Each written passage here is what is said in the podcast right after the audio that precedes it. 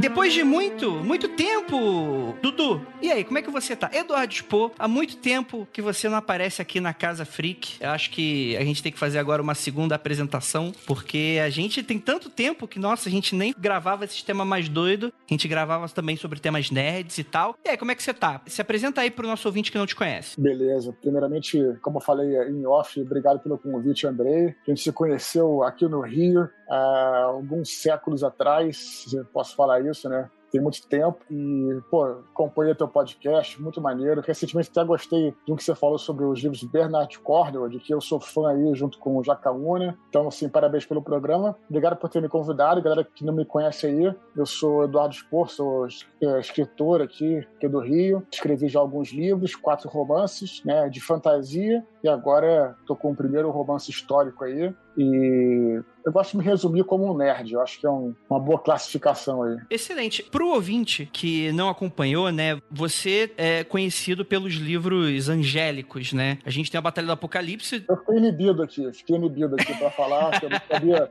eu sabia qual era a extensão aí do, da apresentação, mas tem o primeiro livro que eu lancei foi em 2007, A Batalha do Apocalipse. Depois tivemos a série aí, Filhos do Éden, a trilogia Filhos do Éden, que junto é, é é, tetralogia, que a gente chama. Tem o livro do universo expandido também. Tem o protocolo do Hand Alienígenas também, que é um, uma ficção, é uma ficção científica barra comédia. Tem isso. E agora, né, o, o novo livro aí, que é o Santo Guerreiro Roma Invicta. Exatamente. Essa, das peças aí na, na, área. E é legal porque, assim, é algo que eu acho que tava, pegou meio que todo mundo de surpresa, né? Como é que foi para você, tipo, fazer essa mudança de tema? Que tem, tem um algo correlato ali, que a gente tá lidando com religião, por exemplo, mas não é a mesma coisa, né? E você nunca tratou sobre ficção histórica, apesar de eu ter um parêntese sobre isso, porque eu acho que o seu segundo livro da trilogia, né, do Filhos do Éden, ele não é uma... Eu acho que não dá para considerar uma ficção histórica, mas ele tem... Ele, ele esbarra ali, né? Mas teve uma vasta pesquisa, né? Você pode poderia até forçar a barra ali do Anjo da Morte, dizer que foi uma fantasia histórica, também existe essa classificação, mas acho que teria que forçar um pouquinho a barra. Eu, de qualquer maneira, gosto de chamar de fantasia, porque eu, eu, os meus livros eu sempre chamei de, fanta de fantasia, sempre classifiquei assim.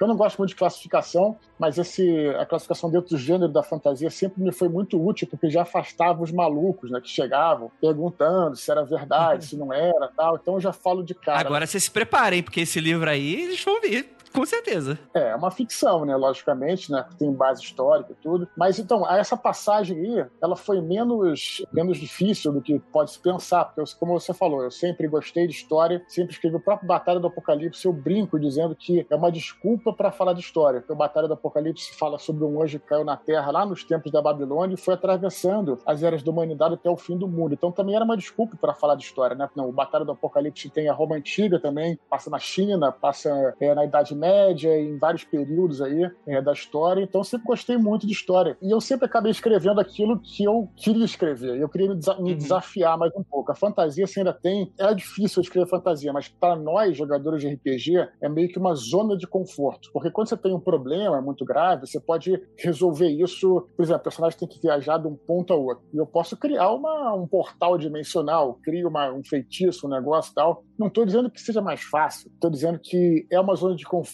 para nós que vivemos jogando RPG, né? E agora a dificuldade. Eu sempre tentei me desafiar. Sempre tentei fazer livros diferentes. O, o Filhos do Éden, o primeiro, é, é muito diferente do Batalha. O Anjo Total. da Morte é muito, muito, diferente do primeiro, Filhos do Éden. É, é, o legal é se desafiando, né? Então é isso, assim. É, aí eu falei, o que eu posso fazer de diferente? Escrever agora um, um romance histórico em que eu não possa usar nada de fantástico. É full histórico, então, assim. Você não tem nada fora do, do, do natural, com nenhum artifício de roteiro fantástico sendo colocado, ele é full histórico. É, o gênero é, romance histórico tem umas classes. Eu acho, eu acho meio bobagem essas paradas, mas assim, de todo modo, tem até uma diferença né, entre romance histórico e ficção histórica. Tem essas. Eu, eu não pensei isso na hora de escrever, mas o romance histórico, por exemplo, é, é totalmente calcado na realidade e tem que ter figuras históricas, como generais que existiram, reis, rainhas e por aí vai. A ficção histórica, ela se passa já num período é, histórico, mas não precisa ter necessariamente necessariamente nenhuma figura verdadeira, né? Um personagem verdadeiro. Ainda existe a fantasia histórica, que é um negócio mais tipo Brumas de Avalon, que ele tem magia mesmo, mas se passa. Então, tem várias classificações. Nesse caso, realmente é,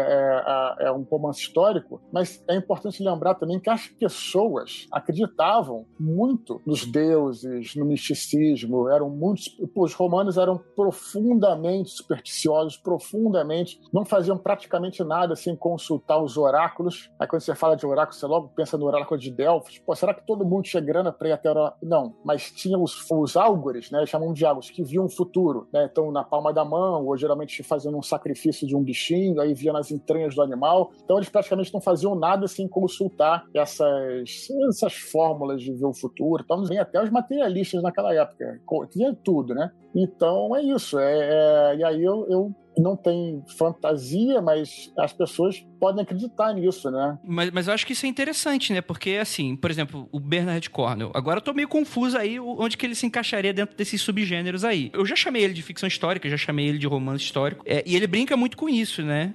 Eu tô sendo bem babaca ao falar isso, deixar bem claro. Tá? Não, não, não, não, não, porque tem gente que é, tem gente que é preciosista, tem gente que vai no pelo. Não, não, André, na verdade, isso aí é um, é um space opera histórico. É, cada um vai, vai dar a sua, sua função mesmo, mas mas é que, por exemplo, o Bernard Cornwell, que você citou mais anteriormente, ele vai lidar com a magia de uma maneira no universo do sutil né? Então quer dizer, existe o, os magos, né? O Merlin, por... eu conheço o Bernard Cornwell pela, pela trilogia de Arthur, né? E isso para mim fica bem claro, mas o pessoal já falou que ele segue mais ou menos a mesma linha para todos os livros, assim. Mas é muito pela aquela, pelo universo do interpretativo, né? Você pode ler o livro inteiro sem acreditar que tem magia no livro. Outras pessoas podem ler ali e falar que é completamente mágico, assim. Dentro dessa, dessa, dessa questão, é mais ou menos assim que acontece no, no novo livro? Sem sombra de dúvida, mas até na nossa própria realidade, né, nosso próprio mundo, eu não sou um cara que acredita em nada disso, mas tem gente que acredita e tem. E você sabe muito bem, que você já falou muito sobre isso aqui no podcast, tem muitas coisas que a gente não sabe explicar. Então é isso, mas em geral essa é a linha mesmo, né? É uma linha histórica, uma linha que se não tem monstros, assim, né, mitológicos, nada do tipo. Opa! Porque eu acho. Mas aí tem, tem que. Não, calma aí, calma aí. Eu vou, eu vou, então não vou pegar spoiler aí. Mas tem uma coisa aqui no universo de São Jorge que tem que ter ou não tem que ter, eu não sei. Não vai ter o bicho? Tem que ter o bicho. Então, o maior problema aí é o seguinte: é que acabou que, infelizmente, eu tinha uma, uma, uma meta que eu falhei, que eu realmente queria escrever um livro só. Realmente queria escrever. E e quando eu fui detalhando o roteiro, eu fui vendo que ia ser muito mais, ia ter que reduzir muito e acabou que virou uma trilogia. Então, esse é o primeiro livro de uma trilogia. Uau, legal. Essa questão que você citou aí só aparece no último livro, naturalmente, e além disso, se eu falasse, seria spoiler. Ah, e eu não posso nem. Tranquilo. Eu, você quer um spoiler do terceiro livro, quer dizer. mas, é, mas em geral, pouco, né? eu vou te falar, cara, é um assunto muito interessante que eu adoraria discutir aqui com vocês, mas é complicado, né? Falar sobre isso assim. O bacana é justamente né, a pessoa ler. Sim. Mas é, mas é isso. É um romance histórico, sim. E, e esse era o desafio, né? De fazer algo. Mas então usei muitos, usei elementos assim, por exemplo, no Batalha do Apocalipse, na trilogia Filhos do Éden, né?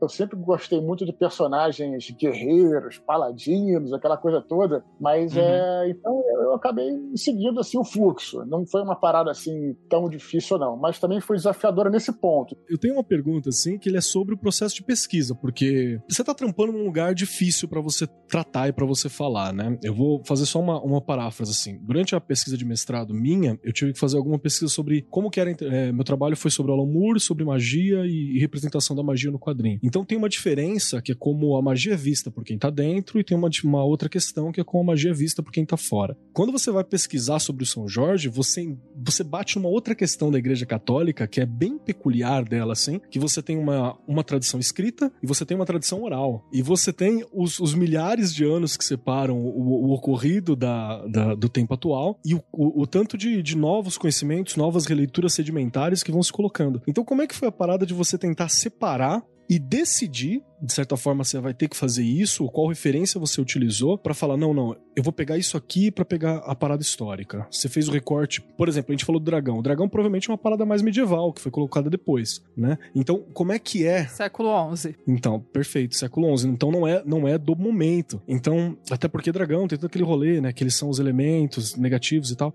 como foi fazer essa pesquisa, fazer essa peneirada? Cara, eu usei muito da lenda, especialmente da, da lenda grega, né? Que tem um manuscrito lá do século de 600 e pouco, mais ou menos assim. Mas a verdade é que é aquela coisa, né? Você considerar que, em tese, ele, segundo a tradição, ele morreu em 303, né? Então, o Papa Gelásio, se eu não me engano, acho que esse é o nome dele, fala sobre, sobre São Jorge em 400 e pouco, tal, quer dizer, cento e poucos anos depois. Então, assim, é tudo muito confuso. Então, o que, que eu até escolhi, né, para me nortear, já que eu ia falar muito sobre a parte histórica, eu acabei escolhendo mais a versão histórica, o Edward Gibbons, né, que é um historiador, vocês conhecem certamente, ele é um grande historiador de, era, né, um, é, do século XVIII, escreveu sobre história romana. Ele, por exemplo, ele teoriza que São Jorge não nasceu na Capadócia. Na verdade, ele era um palestino que nasceu na cidade de Lida, inclusive onde eu fui, e realmente lá eles insistem nessa, logicamente, né,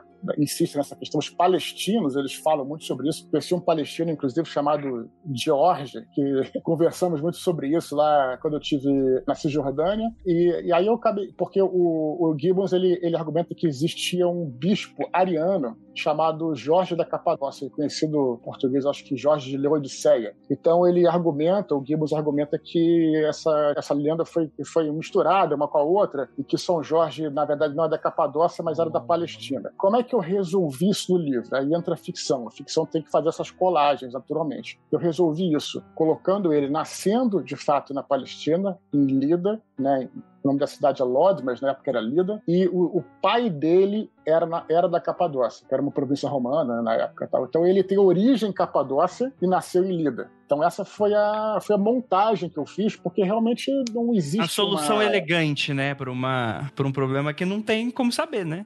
É, você tem alguns outros santos que são muito mais bem documentados, mas no caso do São Jorge é isso, é uma é uma o Constantino, que foi contemporâneo dele, o imperador Constantino, ele chegou a, a erguer uma igreja e falou que era a igreja é, em homenagem a um homem de mais alta excelência. E as pessoas acham que a do São Jorge. E aí é até maneiro, porque você começa a entrar nos meandros da história e pensar por que, que ele não nomeou o. Uhum. Os Constantino tinha muitos problemas, tinham que agradar os sacerdotes pagãos, ao mesmo tempo tinha que agradar os cristãos na época dele. Então é até uma coisa interessante, né? Como é que o cara, pô, era. Provavelmente poderia ter sido amigo do São Jorge, como é a versão que eu coloco no livro, eles se conhecem, são amigos, mas ele não podia falar. Então, pô, uma igreja em honra a um homem de mais alta excelência que, que morreu, né? Que foi martirizado então, essas coisas todas é que a gente tem que misturar no livro. Como historiadora, eu sou apaixonadíssima por romance histórico. Sempre amei. E jogadora de RPG, né? A gente junta as duas coisas, é tudo, tudo a mesma laia. Mas eu tava curiosa se você já conhecia muito a história do São Jorge ou se. Como que você escolheu ele, assim? Não conhecia tanto, na verdade. Eu escolhi primeiro pela, pelo período histórico, né? Quando eu falei que eu escrevi um romance histórico, eu primeiro escolhi o período em que eu ia escrever. Existe, como você falou, como RPGista, existe uma sedução aí ímpar pela Idade Média, né? Mas complicado, né? Porque a Idade Média, vamos dizer assim, clássica, é, na Europa Central ali, tudo bem, até temos a Itália, mas vai, é, França, Inglaterra, Alemanha, e é uma realidade assim até um pouco diferente da nossa. Quando você fala em Roma Antiga, né, por mais que também seja na Europa, é, nós somos muito, nós temos alguma correspondência maior, assim, alguma ligação maior com os romanos, a começar pela nossa própria língua, né? Então, acho que nós somos muito mais italianos, por exemplo, do que certamente ingleses, então, obviamente, né? claro, portugueses, mas eu digo assim, mesmo Portugal teve uma, uma presença romana, vamos dizer assim. Então, eu escolhi primeiro o período histórico e por que esse período específico, né, o final do Império Romano? Porque é justamente onde você vê o nascimento da base da cultura medieval. Então você vê que a cultura medieval você tem a cultura romana, é uma mistura da cultura romana com a cultura bárbara, né, com a cultura dos povos germânicos, com, a, com o cristianismo, com a cultura cristã. Então é no século nesse nesse período, né, no final do século III, é onde está tudo isso está tá se misturando ali, tá, sabe? Então você vê o início de tudo, você vê o início da cultura medieval. Você pode até ver, por exemplo, no campo bélico, começou nessa época, apesar de não haver estribo ainda, começou o protagonismo da, da cavalaria durante toda a Idade Clássica, a infantaria foi a arma mais importante da guerra. E a cavalaria começa a assumir o protagonismo da guerra. A cavalaria, que vai ser a arma mais forte da Idade Média, começa a assumir o protagonismo nessa época. Tanto é que é por isso que ah, o livro começa com a famosa Batalha de Palmira, na verdade, com o final do Império de Palmira, que é onde a cavalaria teve, teve uma importância fundamental contra os famosos cavaleiros palmirenses, que na verdade eram baseados nos, nos cavaleiros persas, que eram os maiores cavaleiros da Os caras, na época, já usavam uma chainmail, cota de malha completa, coisa que os romanos não, não tinham ainda, né? Era a cavalaria pesada. Então você vê várias coisas que vão resultar na Idade Média se formando nesse período. Então era quase como se fosse um, uma proto-Idade Média. É muito maneiro você ver o mundo romano se chocando com o mundo medieval, né? É o começo ali do... Logicamente, o cristianismo já existia obviamente, né, há 300 anos. Mas, mas, assim, o cristianismo, por exemplo, da época de Nero, quando os cristãos foram perseguidos ali no começo, era um cristianismo bem primitivo. O cristianismo do, de 300 já era praticamente toda a cidade do leste tinha um bispo. Os cristãos eram muito mais influentes. Então é, um, é outra história, né? É, os cristãos já têm um papel muito maior na sociedade. Logicamente não como, como era da Idade Média, mas você havia, havia a formação do que vai ser ali, especialmente na cidade de Antioquia, que era uma grande cidade do leste, onde foi um, um dos berços, não sei se posso falar berços, né? Berço do crescimento do cristianismo, assim, se, se encontraram vários é, túmulos cristãos ali na, nas, é, nas proximidades e tal.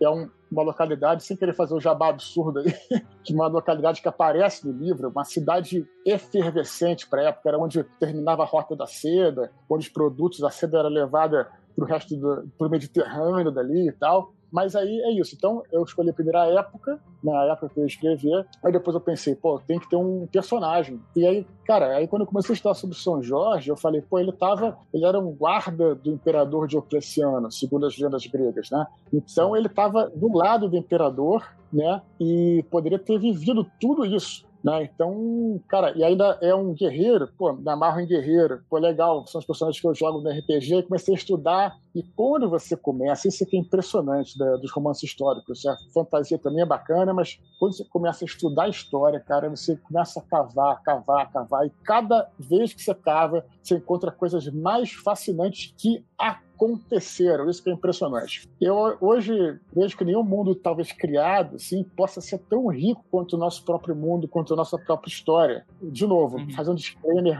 sem querer desmerecer é, qualquer outro gênero. Muito pelo contrário, quero voltar a escrever no meu universo da tetralogia. Eu não estou falando nada disso, galera.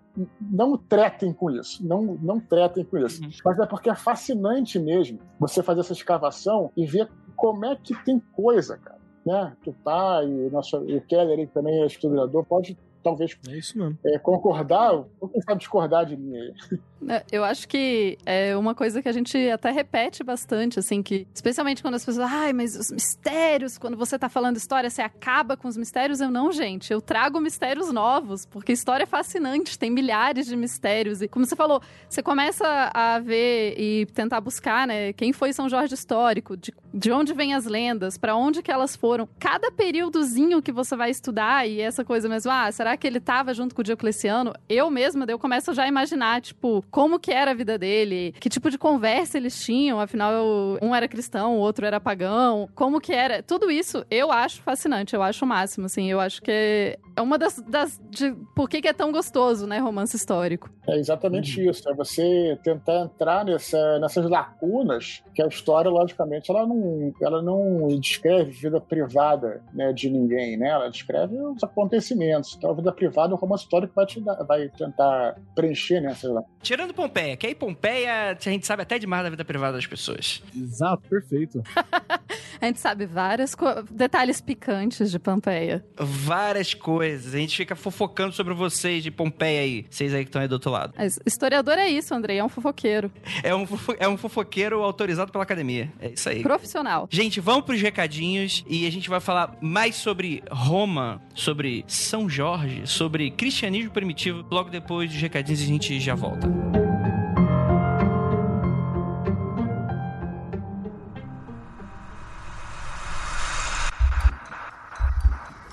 Não há nada de errado com seu áudio.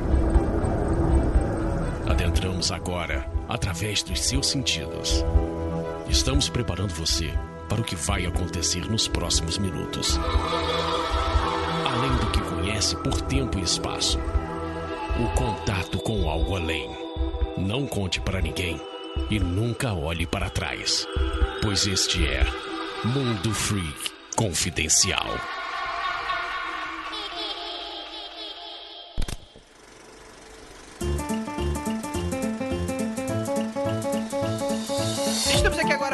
Uma semana de recadinhos aqui no Mundo Freak Confidencial. Prometo que vai ser bem rapidinho. Primeiramente, um muito obrigado aí pela sua audiência, lindo, lindo e linda. Vocês são maravilhosos e tornam o meu dia e o dia dessa equipe maravilhosa cada vez mais feliz. E para você que não sabe, tá dando mole, eu acho que você já sabe, né? Porque afinal de contas você só tá escutando no Spotify. Mas o Mundo Freak Confidencial é agora exclusivo do Spotify. E eu vejo às vezes umas pessoas reclamando: Ah, Andrei, o Spotify não baixa o, o arquivo. Falo, Cara, tipo, o Spotify baixa ali, você faz o download ali no seu, no seu telemóvel ou no seu computador também. Temos Spotify também no seu programa. Você baixa ali, fica ali no aplicativo, fica ali no seu, no seu computador. A plataforma de Spotify está ficando cada vez mais interessante para você. Inclusive, já implementaram diversas coisas. Eles anunciaram agora essa semana. Sei ainda se tá atualizado para todos os aparelhos, mas se não tiver, em breve vai estar. Tá, que é que você criar playlist, né? Você, você adiciona um episódio, tipo assim, pro escutar depois, você faz uma lista, né? Como se fosse um Netflix style, saca? Você e aí consegue manejar, tipo assim, poxa, esse episódio acabou de lançar, mas eu não tenho tempo de escutar agora. Eu sei que eu vou esquecer, então vou clicar nesse maisinho aqui que eu vou escutar daqui a pouco. Cara, isso parece ser uma coisa muito legal. E também, não posso falar muitas coisas, mas conversando com a galera do Spotify, muitas outras coisas estão vindo por aí,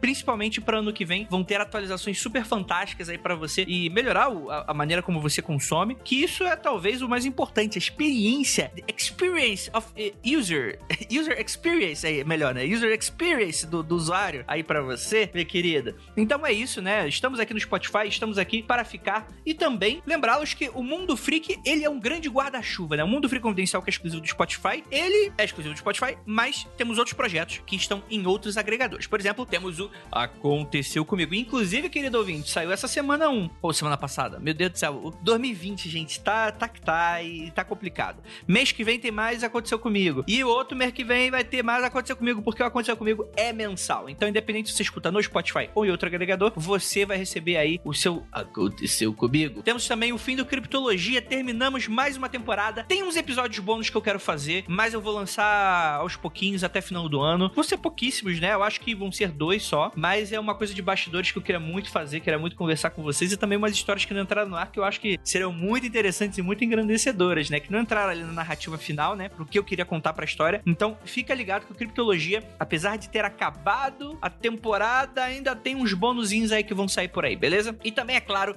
2021 vai ter coisa nova estreando aí, temporada nova de coisa que você não via há muito tempo aqui no Mundo Freak. E também muita coisa legal aí que a gente tá planejando. Agradecer a sua audiência com Algo Estranho com Natália, que, cara, foi super show de bola, muito bacana. A gente percebe que ainda falta um pouco da divulgação, né? De sair um pouco da bolha e tal. Então a gente reitera um apelo para você, querido ouvinte e ouvinte, que é o seguinte: indique Algo Estranho com Natália. Chega no agregador, coloca lá e mostra pra pessoa. Se você tiver dificuldade, porque conforme a gente vai lançando episódios novos, o Natália vai ficando lá para trás, né? Ele vai ficar aqui em outubro de 2020, né? Nesse ano amaldiçoado do nosso Senhor Jesus Cristo. Você, você pode também procurar no feed do seu Spotify ou de outros agregadores o feed do Séries Mundo Freak, onde vai estar tá lá encapsulado o Relatos de Oficial de Resgate e Algo Estranho com Natália. Então vai ficar muito mais fácil para você indicar com alguém. Pega, sabe, rouba o celular, tipo, pega, pega, pega tua bike, rouba o celular da pessoa e devolve, obviamente, depois com o Séries Mundo Freak assinado. E eu tenho absoluta certeza que a pessoa vai adorar. Se ela gosta de ficção, se ela gosta de terror, ai meu Deus, eu acho podcast estranho. Duas horas de podcast é muito. Algo estranho com Natália. Putz, não vejo nada de ficção de boa qualidade no podcast, tirando uma coisa ou outra. Grande abraço para pessoas que estão fazendo produtos de ficção de qualidade no, no podcast, inclusive, que existem, inclusive brasileiros. Mas enfim, é outra história, é outro papo. Fala, pô, algo estranho com Natália. Mano, essa é a hora de você indicar, beleza?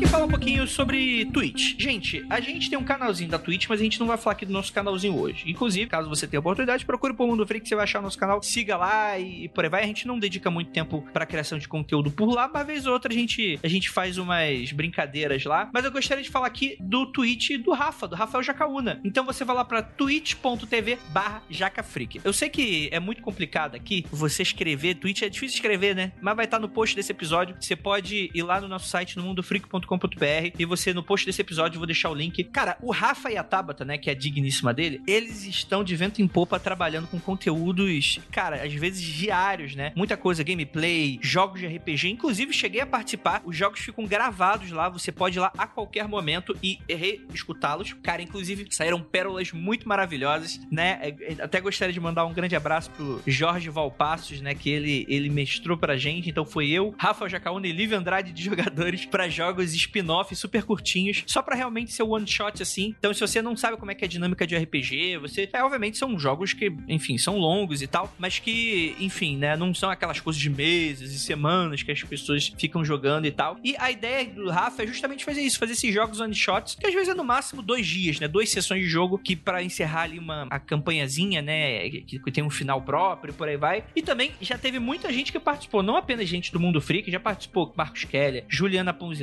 Tupa Guerra, Luca Balaminuti, não sei se participou de algum RPG, mas a gente tava jogando Among Us outro dia. Então dá uma olhada lá no canal do Rafa, que eu tenho certeza que você vai achar muita surpresa e também convidados especiais, como por exemplo Leila Germano tava jogando RPG outro dia lá. Inclusive, foi eleita aí o terceiro canal de RPG mais acessado da Twitch Brasil, então corre lá para conferir a programação. Sempre quartas, sábados e domingos. Quartas jogam Tormenta 20, sábado Vampiro a Máscara e domingo cenários diversos, né? No caso, eles vão iniciar agora no dia 22 um cenário de Star Wars. Olha que bacana, cara, muito irado mesmo. Então não perca aí, fica sempre de olho no que o Rafa tá lançando lá no Twitch, dê um subscribe no canal dele e fala que o Andrei falou que odeia ele e que vai pegar ele na esquina se ele aparecer de novo aqui em casa. É isso aí, deixa o recado lá. Anúncios de quarentena, prometo que vai ser bem rapidinho. Primeiramente, avisá-los. A gente vai encerrar esse ano os anúncios de quarentena para dar tempo de anunciar todos os pedidos até dezembro, antes da gente tirar nossas férias de fim do ano. Enfim, né? E dá tempo de você, ouvinte, encomendar com artistas e anunciados os presentes de Natal. A gente vai analisar a volta desse projeto para 2021. Por isso, se você que anunciou, curtiu e foi bom para você, comenta aí pra gente saber. E você, ouvinte, que usou um dos serviços ou comprou o produto também, manda uma mensagem pra gente. Mas é isso. Se tudo der certo, no que vem a gente volta, mas a gente não tem mais o, o o formulário tá desativado por enquanto e tal. Então tenho certeza que muita gente tá interessada, mas por enquanto tá fechado, tá bom, gente? Ano que vem a gente reavalia se se volta. Anúncio de quarentena aqui. Roberta Soares. A Roberta é ilustradora e que, enfim, né? É, é, ela é ilustradora há bastante tempo, há vários anos, só que ela se tornou freela há um ano e meio. Ela é designer, assim como aquele que vos fala aqui nesse exato momento. Trabalha com ilustração digital 2D, vetor e o tema que ela trabalha bastante são corpos femininos e botânica que vende como print, ilustração ou até mesmo de maneira digital. Então, dá uma olhada no portfólio dela que eu achei maneiríssimo. Roberta, você manda muito bem. Você tem uma arte super sensível e super bacana. Então, vou deixar aí também o, o site dela e o Instagram onde você pode entrar em contato com ela, beleza? O outro é o Gabriel Miranda Diniz que trabalha com ilustração e concept. Também faz alguns props para animação. Ele trabalha também para editorias e para publicidade. Caso você queira publicar o seu livro, comprar prints ou pedir commissions ou ver alguém para trabalhar no seu projeto, manda um e-mail para gabrieldinizmiranda@gmail.com, lembrando que Diniz é com Z, não é Ziniz, é, é, é Z no final. gabrieldinizmiranda@gmail.com. Todos os links e e-mails vão estar aí no post desse episódio episódio, meu querido. Então é isso, bora para mais um episódio, ficou fantastiquinho. Agradecimento especial ao meu querido aí, sensei Eduardo Tipo, para quem não sabe, tive aulas com ele no longínquo ano de 2011, né? Antes de escrever meus livros. E, cara, o cara é super. O Dudu é um show de talento e humildade. Ele é um cara super fofo. Então, espero muito que vocês gostem desse episódio, que ele acrescentou bastante. Deu pra gente falar um pouco sobre o livro novo dele. Então, sem mais delongas, bora pro episódio. Música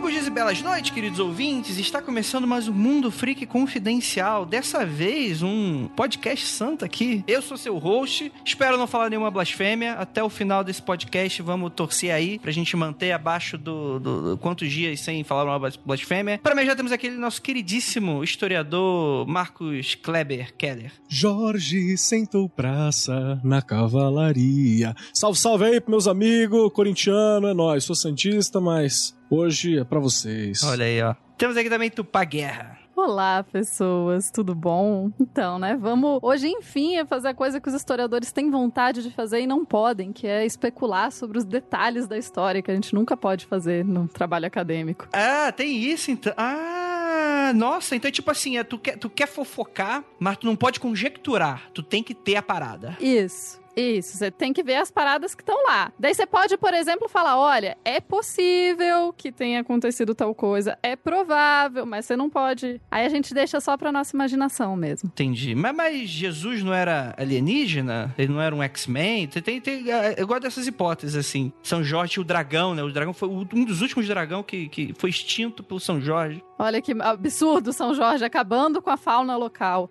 A gente vai descobrir no final do terceiro livro do Dudu que, na verdade, São Jorge é o vilão. E ele extinguiu o último dos dragões. É isso mesmo que acontece, Dudu? Eu não... É, alguém, alguém tava perguntando aqui no- nos comentários também, né? Insistir nessa questão aí, mas eu queria Não muito poder pode. falar, eu queria muito poder falar mesmo, porque dava uma discussão muito maneira. Mas, ah, pô, dar spoiler do terceiro, não posso nem dar Então- primeiro. Quando lançar o terceiro livro, você volta aqui e a gente fala só sobre isso. A gente lê e, fica, e, vai, e vai, vai fazer uma crítica. Isso é um prazer. Crítica literária. Vamos falar se, o- se o dragão tá. corresponde- Tem aquele. Não sei se você já viu, Dudu. Tem aquele documentário no. Não sei se é no. Ah, no Discovery. Que o pessoal finge que achou um dragão. É, é tipo um documentário fake, né? Um documentário fictício, né? Que eles fazem um documentário de dragão. Ah, não. O dragão, biologicamente, ele funcionaria dessa maneira. Aí a gente vai fazer. Se tiver, claro. A gente vai descobrir se vai ter. Às vezes podia ser uma galinha super desenvolvida. Tem um pessoal que resolve uns roman de romance histórico que resolve umas paradas dessa, né? Tipo, era uma coisa meio esquisita que tá lá que ninguém sabe. O cara entrou na caverna, escutaram o rugido, mas ninguém, ninguém viu. Tem também essa, esse subterfúgio aí. Tinha um coelho lá, né? Isso que eu ia falar. Cuidado com o coelho, gente. Exatamente. É, o coelho que é, que é o problema. Mas vamos, vamos falar de Roma. Cara, Roma é um negócio muito legal. Porque toda vez que. Fala uma história legal que aconteceu. Sei lá. Roma versus um povo bárbaro. Não, Roma chegando na Bretanha, tipo, tipo, que é um império, né, gigantesco de, de muitos anos, né? O que, que é Roma, né? Roma apanhando dos gauleses lá naquele, naquela ficção histórica chamada Asterix, né? As pichações de Roma. Adoro. Ficção histórica não, de acordo com a nossa classificação aqui, seria um romance, romance, né? Porque tem Júlio César, afinal de contas. Ah, Ah, bem- olha aí, ó. que tem a poção mágica, aí seria fantasias. Olha, olha só a confusão. É um híbrido, é um híbrido. É um, exatamente. E, mas o que eu gosto é disso, cara. Quando a gente fala de Roma, a gente tá falando de uma. Tipo, falar, tipo, Idade Média. Não é como se fosse mil anos de Idade Média, com diversos países, cada um com seu recorte específico. Não, Idade Média. Surgiu um cavaleiro, trocou o ano, cavaleiro, armadura full plate, que dizem que nem existia na, na Idade Média. O pessoal gosta de ficar. Os historiadores gostam de estragar a história dos outros, história que tem na nossa, na nossa cabeça. Mas, cara, é muito legal justamente isso, né? Como, como é uma sociedade que foi extremamente importante pra gente, como o Dudu pincelou antes, né? Culturalmente, o pessoal gosta de falar que o Ocidente, né? Europa, né? Por aí vai, é bastante influenciado, né? Pelas questões filosóficas, né? Sistema de democracia, né? Sistemas de governo e tal. A gente só não herdou o, o panteão, mas tem umas coisas que o pessoal fala da perseguição dos cristãos que realmente aconteceu e tal. Mas, por exemplo, antes disso acontecer, eu lembro que já foi papo aqui que teve muita gente que encarava, por exemplo, Jesus como mais um dos deuses lá no altarzinho do Romano Médio. Tipo, isso foi da treta depois, talvez. Pra vocês, assim, segundo a história, né? Quando eu falo pra vocês assim, é segunda história. Por que que deu essa treta, assim? É porque a galera tava muito emocionada? O cara morreu e falou, eita, rapaz, emocionou e, e deu problema. Pra vocês, como é que foi isso? Então, gente, eu acho que tem várias teorias de por que que afinal os cristãos foram mais perseguidos ou foram perseguidos ou enfim, porque não era uma prática do Império Romano perseguir outras religiões ou enfim, na média, o Império Romano tinha muito mais uma política de chegar nos lugares, vocês pagam impostos, tamo tranquilo, seus deuses, nosso panteão, vocês rezam pros nossos deuses, a gente reza pro de vocês. Fica tudo bem. Tudo bem, tranquilo, tamo nós. Afinal, o que, que os romanos fizeram pela gente, né? Além de aquedutos, educação e etc. Mas.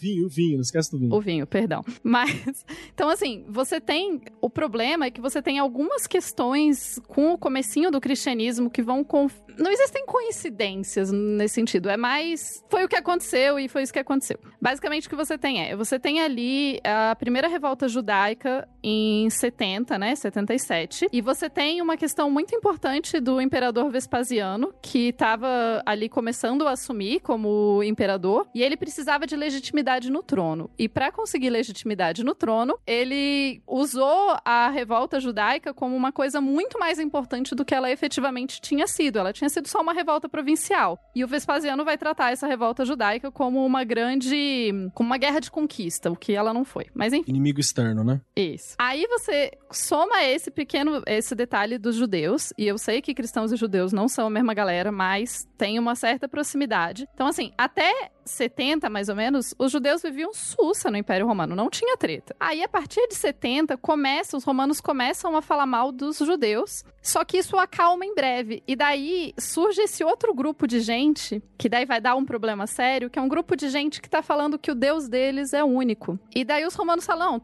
não, beleza, tipo, todos os deuses. Tamo junto aí, né? Você reza pro nosso, eu rezo pro de vocês. Todo mundo é único dentro de si. Isso. Aí os cristãos viraram e falaram: não, coisa nenhuma. Os de vocês são de mentira, só o meu é válido. E os romanos, não, peraí, gente, mas, mas vamos, vamos, vamos fazer nosso acordo aqui. Queria só trazer o lado da igreja nesse ponto, né? Que assim, o, o que rolou para chegar. A, pre, a pregação em Roma a primeira pregação documentada sobre o que seria esse Deus, né, cristão, judaico-cristão, foi a de Paulo, né, que tá no Ato, Atos 17, eu acho, tá lá, lá, pro capítulo, lá pro versículo 20, que é do, do, do Paulo, né, que ele chegou em, em, Roma e ele era parte romana, vamos lembrar disso, ele tá se gabando, a metade da Bíblia ele se gabando de que ele era parte romana e parte judeu ao mesmo tempo, e, e Paulo ele chega lá e ele usa um altar, que era chamado de altar para o Deus desconhecido, para falar, não, olha aqui, esse é o Deus desconhecido. E tem historiadores, né, tem gente que defende que muitas vezes esse Deus desconhecido ele era entendido como Deus dos judeus pelo Romano Médio. Por quê? Porque o, o, não se podia falar o nome do Deus dos judeus, né? Você não podia pronunciar, então ficava assim: ah, não, esse Deus desconhecido é o Deus dos judeus. E a partir disso, é a partir disso onde você tem uma entrada, né? A partir de uma, uma retórica fantástica, porque Paulo ele estudou é, aos pés dos, das filosofias gregas, né? Da sabedoria romana, da retórica greco-romana, e, e foi assim que ele conseguiu convencer, né? A galera, a, a, muita gente ouvir e parar para ver qual é que era essa proposta. E a partir dali a gente tem aquela coisa também que é sempre bom lembrar, que é o diferente. Assim como aqui no Brasil, a gente paga um pau, sei lá, nossa, essa filosofia zen oriental, ah, nossa, essa indiana é fantástica. Aquela, aquela sedução pelo diferente, por aquilo que é, parece exótico para nossos olhos, essa, esse conceito de um, um outro, uma outra divindade, uma divindade que dá outra face, uma divindade que trabalha na base de amor. Você chegar pra um deus romano e falar assim, dá outra face, deus romano bate em você, tá ligado? Não é assim que funcionava a, a, a relação com o divino romano, né? tá doido? É, que então, outra face, é louco? Poseidon. Ô, po... Poseidon, e a outra face? Na tridentada. Ah, Poseidon, é. A galera funciona na base da vingança. Que outra face, o escambau, entendeu? Então, essa, tudo isso foi uma sedução também, muito importante, que é essa parada do, do, do que a Tupá tá falando, né? E daí você tem um problema sério que vai rolando em Roma, que é a questão de que, cara, os cristãos, eles não estão só se negando a cultuar os deuses de Roma, eles estão basicamente tentando destruir Roma, porque vamos lembrar que como a religião faz parte do dia a dia, a partir do momento que você se nega a cultuar ou fazer um sacrifíciozinho, os romanos tinham os romanos que falam, mas gente, só faz um sacrifício ali, para de, né, que custa? Faz sacrifício ali, pronto, continua com seu deus, do... mas enfim, então os, os cristãos vão começar a ser um, considerados é, ou construídos como uma ameaça, né, porque enfim. No mínimo era um chato, né? Tava ali criticando. Mas, assim, isso vai sendo usado politicamente, basicamente, assim, você tem uma treta que o imperador quer chamar a atenção para outro lado, falando, ah, mata uns cristãos aí pra divertir as galera, né? Coloca a galera ali pro leão, vai ser legal, vai todo mundo assistir, vai ser incrível. É, eu acho que é bom salientar, né, que existe uma, uma certa discrepância de poder aí, né? Tipo, aí, né, o Império Romano, né, e os cristãos, né? Tem uma... É. Não, não é uma briga igual, né? Não, e você você tem um apelo muito forte também do cristianismo por ser uma religião que no começo, a questão do cristianismo primitivo, ele tem muito a coisa de ser uma religião para todos, de ser uma religião que você não precisa ser predestinado a nada, que o reino, o reino é para aqueles que não têm nada, então é uma religião de pobres. Tenta o pobre. É. Isso, ela não é uma religião assim das elites a princípio. E isso acaba chamando muita gente. E eles têm essa coisa, o cristianismo vai construir muito em cima da coisa de, não, você é, ser martirizado é legal. Por quê? Porque o cristianismo no começo, ele tá esperando o fim do mundo para amanhã. Eles, os cristãos, os primeiros cristãos, eles não estão achando que o mundo vai, eles estão, quando eles escrevem nos textos, no fim do mundo e tal, eles estão achando que vai acontecer nos próximos 10 anos. Não é uma coisa do futuro, futuro. E conforme o fim do mundo não chega, eles vão tendo que readaptar essa teologia. Então, você se martirizar é você ir para o reino dos céus. Inclusive, isso gera um problema por um tempo que eles vão ter que começar a falar: não, galera, não, não é para tentar morrer, não. Tipo, fica aqui, que senão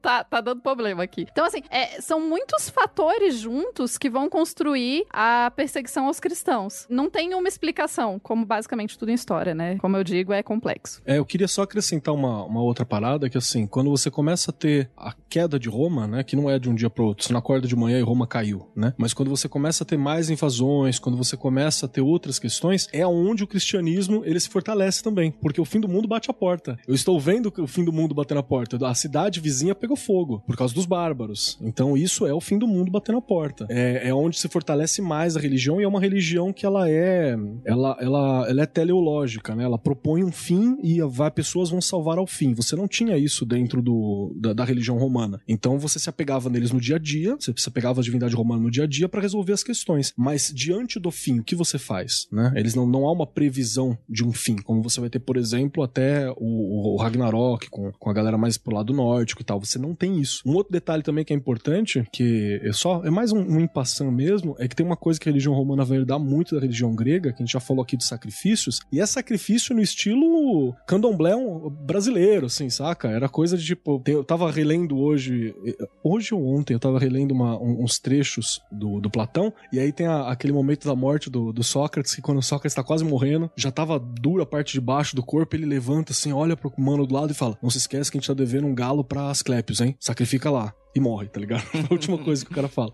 Então você tinha essa essa essa relação muito próxima de troca, de barganha com, com o divino. E aí quando você vai pro cristianismo, é aquela coisa, não, tudo já é teu, tudo já tá dado. Você tem que dar pros pobres. Então são relações diferenciadas e que quando você tem alguém querendo te oferecer algo e uma assistência diante da iminência do fim do mundo, você se apega. E só um detalhe, viu, gente, que é importante lembrar é que sacrifício, tipo, todas as religiões praticamente da época faziam. Então não é porque os pagãos eram malvados que eles faziam sacrifício. Sacrifício era, tipo, normal, assim. Os judeus faziam sacrifício, eles vão parar de fazer sacrifício porque o templo vai ser destruído em 70. Basicamente, todo mundo fazia sacrifício e os cristãos vão ter muito a questão de se sacrificar. Exato. Suas posses, né? Pelo bem maior e pela religião, né? Então, essa, toda essa questão do martírio que vai ser muito valorizada nesse começo. Que eu acho que bate com, com o santo, né, Dudu? Gente, são tantas coisas interessantes que vocês falaram. Eu tô até desnorteado, assim, porque é muito assunto que eu não sei nem por onde começar a comentar o que vocês disseram. É muita coisa. Eu vou tentar falar um pouco da, das perseguições, né? Pelo menos eu acredito assim que tem toda essa questão que a Tupá falou, né? De realmente é, isso gerar uma rixa, né? De seu Deus é único e tudo mais, aquela coisa. Que os, os romanos aceitavam muito novos, novas religiões, novos deuses, mas os cristãos falarem que o Deus deles é o único e tal, gerava uma rixa. Mas eu acredito, tenho para mim, que é, isso não geraria isso por si só não, não geraria perseguição. Vou dizer o porquê que eu acho isso. É, a gente tem aquela ideia, aquela imagem dos cristãos do Coliseu, e a gente acha que os cristãos eram perseguidos sistematicamente, enquanto na realidade houve surtos de perseguição. Né? Eles não eram perseguidos, poderiam até ser discriminados e tal, mas surtos de perseguição, matança, tal, isso na realidade acontecia a partir de algum evento. E eu acredito que isso, que esses surtos, né, você já tinha um, uma rixa com os cristãos, e quando acontecia alguma coisa, como o famoso incêndio de Roma, né, que o Nero acabou fazendo a perseguição dos cristãos, talvez por considerá-los bodes expiatórios, né, para aquele incêndio de Roma, os uhum. cristãos colocaram fogo em Roma. Então, como bodes expiatórios. Depois os cristãos aprenderam bem a lição e passaram a usar os judeus de bodes expiatórios, né? Durante toda a Idade Média, basicamente toda vez que tem um problema sério numa cidade, especialmente no começo da Idade Média. Tem um problema na cidade, os judeus que eram tolerados, mata os judeus, pronto, resolve. Não, não resolve o problema, obviamente, mas assim, essa tradição de culpar o outro é bem recorrente. Eu achei, é, assim, é importantíssimo isso que você falou, que a perseguição não era frequente, né? Não, os próprios romanos também fizeram isso com os judeus, em várias. várias então, o indivíduo que tem o poder institucional é sempre é, acaba esbarrando com isso, né? No entanto, uhum. também sem querer puxar para o livro, mas é porque essa última não, grande é, perseguição. Não, mas, mas uhum. você vai ver onde eu quero chegar. Essa última grande perseguição de 303, ela talvez tenha sido um pouco diferente, porque eu acho que aí o cristianismo já estava muito mais sólido e eu acredito que é, era uma questão do poder institucional romano, estar se, Tupá até tocando nessa questão, se sentir ameaçado pelo poder institucional da igreja, que estava crescendo muito. Então, de repente, um bispo poderia ter mais poder de convencimento ali entre aquelas pessoas do que um governador de uma província. Uma província talvez não, mas enfim, um arcebispo, alguma coisa do tipo, enfim, é, é, por aí vai. Então, acho que existe. Então, é, talvez isso tenha motivado, certamente isso motivou depois, com Teodósio mais à frente, o cristianismo se tornar religião oficial, porque também era uma prática comum aos romanos. Aureliano fez isso um pouco antes, em 270 e pouco, poucos, tenho certeza da data, é, havia um deus que era muito conhecido, muito cultuado no Império Romano entre soldados, que era Mitra. Certamente vocês já ouviram falar em vários lugares, o próprio Bernardo Cornel fala, fala dele. O Aureliano se ligou nisso, o que, ele fez? Criou uma divindade chamada, criou, né, vou colocar assim, Sol Invicto, que tinha todas as práticas do mitraísmo, mas aí é, ele falava, não, agora eu, eu que comando, agora sou agora o imperador que manda na jogada. Então institucionalizou. E foi o que aconteceu com o, o próprio cristianismo depois. Aí aí já depois do tempo que passa o livro com Teodósio, foi ele que tornou o cristianismo religião oficial, se eu não me engano. Aí, enfim. E aí a questão é essa. Então eu acho que é isso. Eu apostaria mais também nessa rixa, né, por causa da, dessa porque os judeus também tinham um Deus único, mas os judeus eles não catequizavam os outros. Também tem essa questão que temos que colocar aí. Os cristãos sim, né? Eles se multiplicavam tal e, e por aí vai. Então acho que essa pode ter sido uma, uma das questões aí que levaram às perseguições, ao surto de perseguição. E esse 303 foi, foi barra pesada, inclusive outra coisa interessante que depois disso, em 305, o Diocleciano, que era o imperador da época, ele se afasta, ele se aposenta, enfim, abdica o trono, se é que pode chamar de trono, né? mas eh, no caso dele acho que poderia chamar de trono por várias questões que não viu o caso agora. E há especulações, lógico, especulações que a gente que é o material para gente usar nos romances históricos, não para vocês, é, que talvez ele tenha abdicado justamente por essa pressão né, do cristianismo. Como é que né, ele mesmo, ele mesmo, o próprio Diocleciano também dizem que ele não queria fazer essa perseguição, foi pressionado por outro, pelo Galério, que era um outro César. Aí eu vou confundir a cabeça de vocês, mas enfim, é, whatever. Depois eu falo melhor. Por alguém próximo a ele, há quem diga também que a esposa do Diocleciano é, era cristã, fontes que também não. É, é, especulação, porque também uma fonte cristã pode ter, mas digamos que tenha sido. O fato é que ele também foi até o oráculo de Delfos para tirar dúvida, e aí ele interpretou a voz do oráculo como favorável à perseguição. Talvez o oráculo estivesse, quem sabe, né,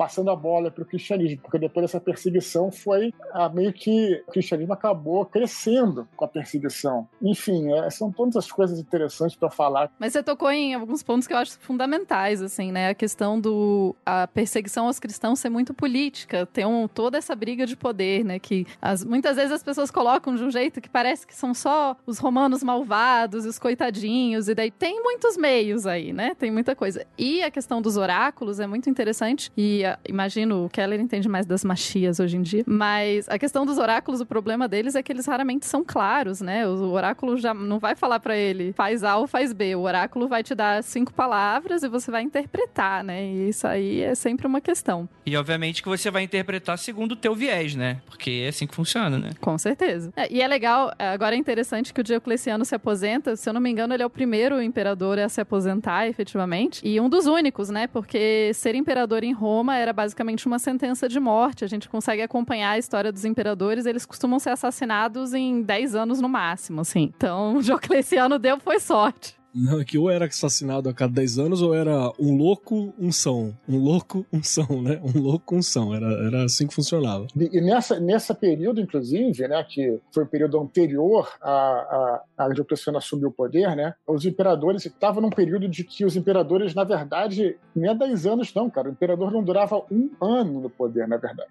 E o que o Diocleciano fez justamente para se manter no poder foram algumas coisas interessantes. Por exemplo, ele saiu de Roma, ele mudou a capital para Nicomédia, para o leste, o que é muito louco. Você pensar que nesse período do Império Romano, a capital não era Roma. Deu um nó maluco na cabeça de todo mundo aí que tá aí, né? uhum. né? Outra coisa que ele fez, que foi interessante, foi reduzir o poder da famosa guarda pretoriana, que em tese era para proteger os imperadores, mas na verdade leiloava a cabeça deles, era eles que matavam. E aí ele criou uma nova guarda pessoal chamada Guarda Palatina, em homenagem a, ao Monte Palatino de Roma, né, que é o monte onde tinha o palácio do imperador, e essa guarda depois foi apelidada de os paladinos. Os paladinos, na verdade, que a gente conhece do RPG, o paladino, ele, a gênese dele está mais ligada a Carlos Magno, porque esses caras, o Diocleciano, não eram cavaleiros cristãos como a gente joga com o paladino, mas o nome, o nome, não é o, o, o, estereo, o estereótipo, o arquétipo, whatever. O nome Paladino surgiu nessa época. Então ele, aí ele fez a guarda própria dele né, conseguiu manter a cabeça no lugar, é, tomou, é, se tornou até um pouco mais é, absolutista, né, se afastando do Senado e tal, e por aí vai. Não, mas isso, mas isso é interessante, né? Porque, porque eu acho que é, tudo isso se resume a essas grandes tensões, né? A esse jogo de poder. Eu acho que a Tupá fala bem, assim, porque eu, eu acho que a história, tipo assim, a gente gosta porque eu acho que faz parte do ser humano a gente criar histórias, né? Mas o estudo da história como uma ciência não existem mocinhos ou vilões, né? Existem as coisas que aconteceram e cada um ligado nos seus próprios interesses. E é isso. Então, obviamente, né? Se você for, enfim, católico, se obviamente você vai comprar a narrativa do catolicismo, né? Se você, acho que se você é um, é um, romano pagão, eu acho que não, acho que você não tem, não tem mais, né? Mas se você tivesse aqui, você provavelmente ia comprar a ideia de Roma. Você já morreu. Se você é um romano pagano, você já morreu. É, provavelmente. Não sei se você vive bastante tempo. E eu acho que talvez, Dudu, seja isso seja tão interessante para você escrever um livro, porque nesse momento de caos, e para mim eu acho que é muito interessante quando a gente começa a falar sobre o cristianismo primitivo, porque a gente vai ver de toda essa confusão, o que vai gerar muitas vezes o, questões culturais que a gente tem hoje em dia na nossa sociedade também, né? Eu, eu queria aproveitar a tua fala, André, fazer uma pergunta pro, pro Eduardo também, justamente sobre isso, de como que tá representado, se puder falar um pouco, como que tá representado o cristianismo primitivo e as perseguições aos cristãos, assim, dentro do, do livro, como você escolheu representar isso? A perseguição é um assunto do terceiro livro, assim, né, mas o que eu, o que eu acho interessante que pode ser observado, isso é muito fascinante mesmo. Né? Teve primeiro concílio de Sé, que foi 325, que unificou aí a igreja. Eles foram resolver a questão da trindade, aproveitaram para formular o cânone da igreja e tudo mais, que é que o cânone, né, que é o que é canônico da igreja. Mas antes, esse período, é por isso que esse período é tão incrível. Esse período é um período, como o André falou, de, não posso chamar de caos, caos é não é bem de caos, mas é um período tão confuso né, do Império, que além de você ter poucas fontes, você, por exemplo, quando eu fui, só, eu vou te responder, mas antes de voltar aí, quando a gente foi fazer o mapa do Império para colocar no livro, um mapa maneiríssimo, com Marcelo Amaral, que também foi meu aluno, André, não sei se você vai lembrar dele. Sim, claro, Marcelo. Marcelo Amaral, que é ilustrador, também autor, e a gente, para traçar as fronteiras, foi um caos, porque os 30 anos em que passa o livro, as fronteiras mudaram. Então a gente fala, essa, esse mapa vai ser de qual ano, cara? Porque senão não vai dar certo. Mas então, e aí, é, esse período antes do Concílio de Ceia, a igreja era muito descentralizada. Isso é muito interessante. Então, tem uma viagem que o personagem no livro, respondendo objetivamente ao Keller, o personagem faz, saindo da cidade dele de Lida, indo para Cesareia. Depois ele pega um barco, vai até para ir para Nicomédia, acontece algum problema, sem dar spoiler aqui, ele acaba tendo que parar na,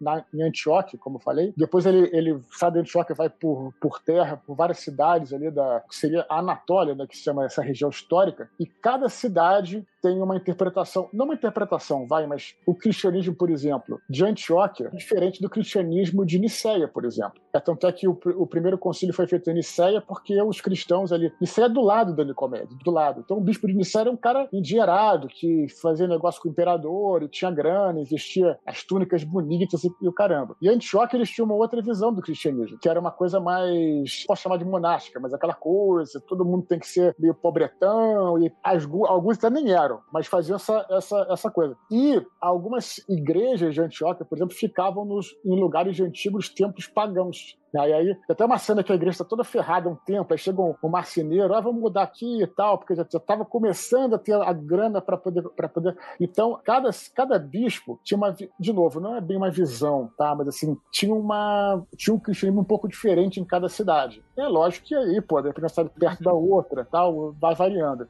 Então, isso que é maneiro, que é o, o, personagem mesmo vendo isso. Os cristãos de uhum. Antioquia são muito mais, né, é, como, de repente, uns monges franciscanos, sei lá. Lógico que não existia isso na época, tô dando exemplo, tá? Uhum. E aí, os caras de Niceia, pô, os caras endinheirados, que faziam as missas dele nos anfiteatros, sabe como é que é o negócio? É, Concílio de Niceia não tá no livro, tá? É depois. Aí o imperador, uhum. ele, ele, é até o cara que, o Constantino é o cara até que resolve isso, tenta... Mas, cara, ele ia falar uma coisa aí. Não, eu quero só acrescentar também pro ouvinte que, assim, é, nesse período, justamente, isso que eu achei bonito pra caramba, porque é uma coisa que a gente vê pouco trabalhado, né? Esses cristianismos, que até é como é hoje. Hoje você vai na igreja de um bairro, né? Você vira num bairro, tem alguém lá, sei lá, rodando para Jesus. Aí você vai na igreja do lado, tem alguém lendo a Bíblia, assim, na ponta da letra e querendo viver conforme era vivido há dois mil anos atrás. Aí você atravessa a rua, você tem uma outra denominação que também é cristã, mas, sei lá, mulher usa véu. Aí você atravessa a rua e tem a galera que guarda o sábado. Então, era, era desse jeito e era bem extremo. E, e a,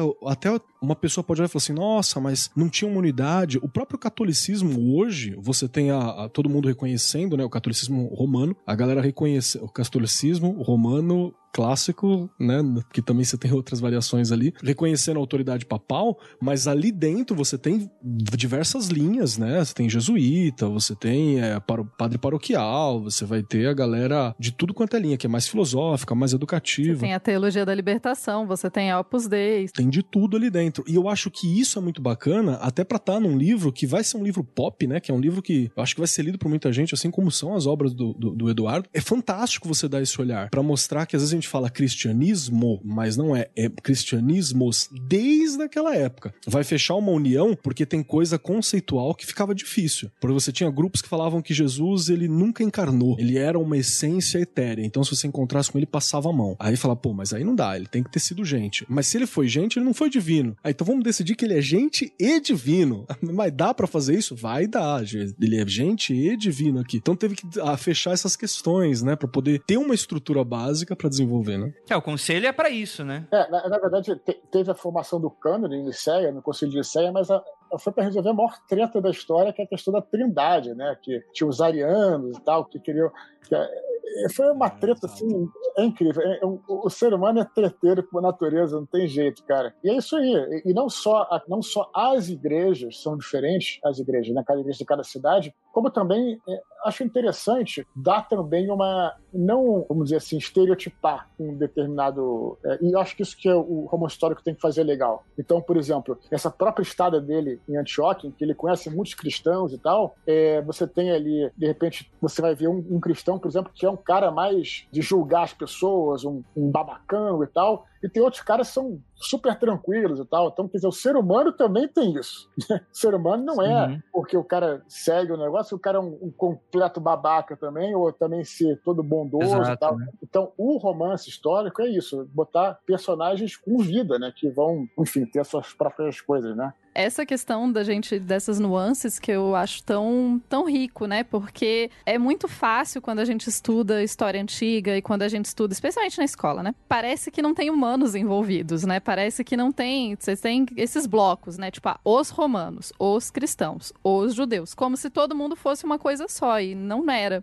E além, outra questão, e que até deu, ajudou nas tretas do Concílio de Nicéia e tudo mais, é que durante essas perseguições, especialmente a de 303, né? Você tem muito a questão. A perseguição, quando ela era é, decretada, ela não perseguia simplesmente as pessoas. Eles também pegavam os bens, os textos, queimavam os textos. Então, se você já tinha uma variedade muito grande de textos, né? Até a encomenda depois, mais tarde, vai ser encomendada a Vulgata, que vai ser utilizada pelos cristãos como a Bíblia oficial e é em latim e tal. É para tentar resolver o problema de ter muitas cópias de textos. Agora vocês imaginam, gente, vocês estão ouvindo, muitas cópias de de textos, um monte de texto sendo queimado e você escondendo o texto, aí você tem só um pedaço, e daí você é de outra cidade, e daí, enfim.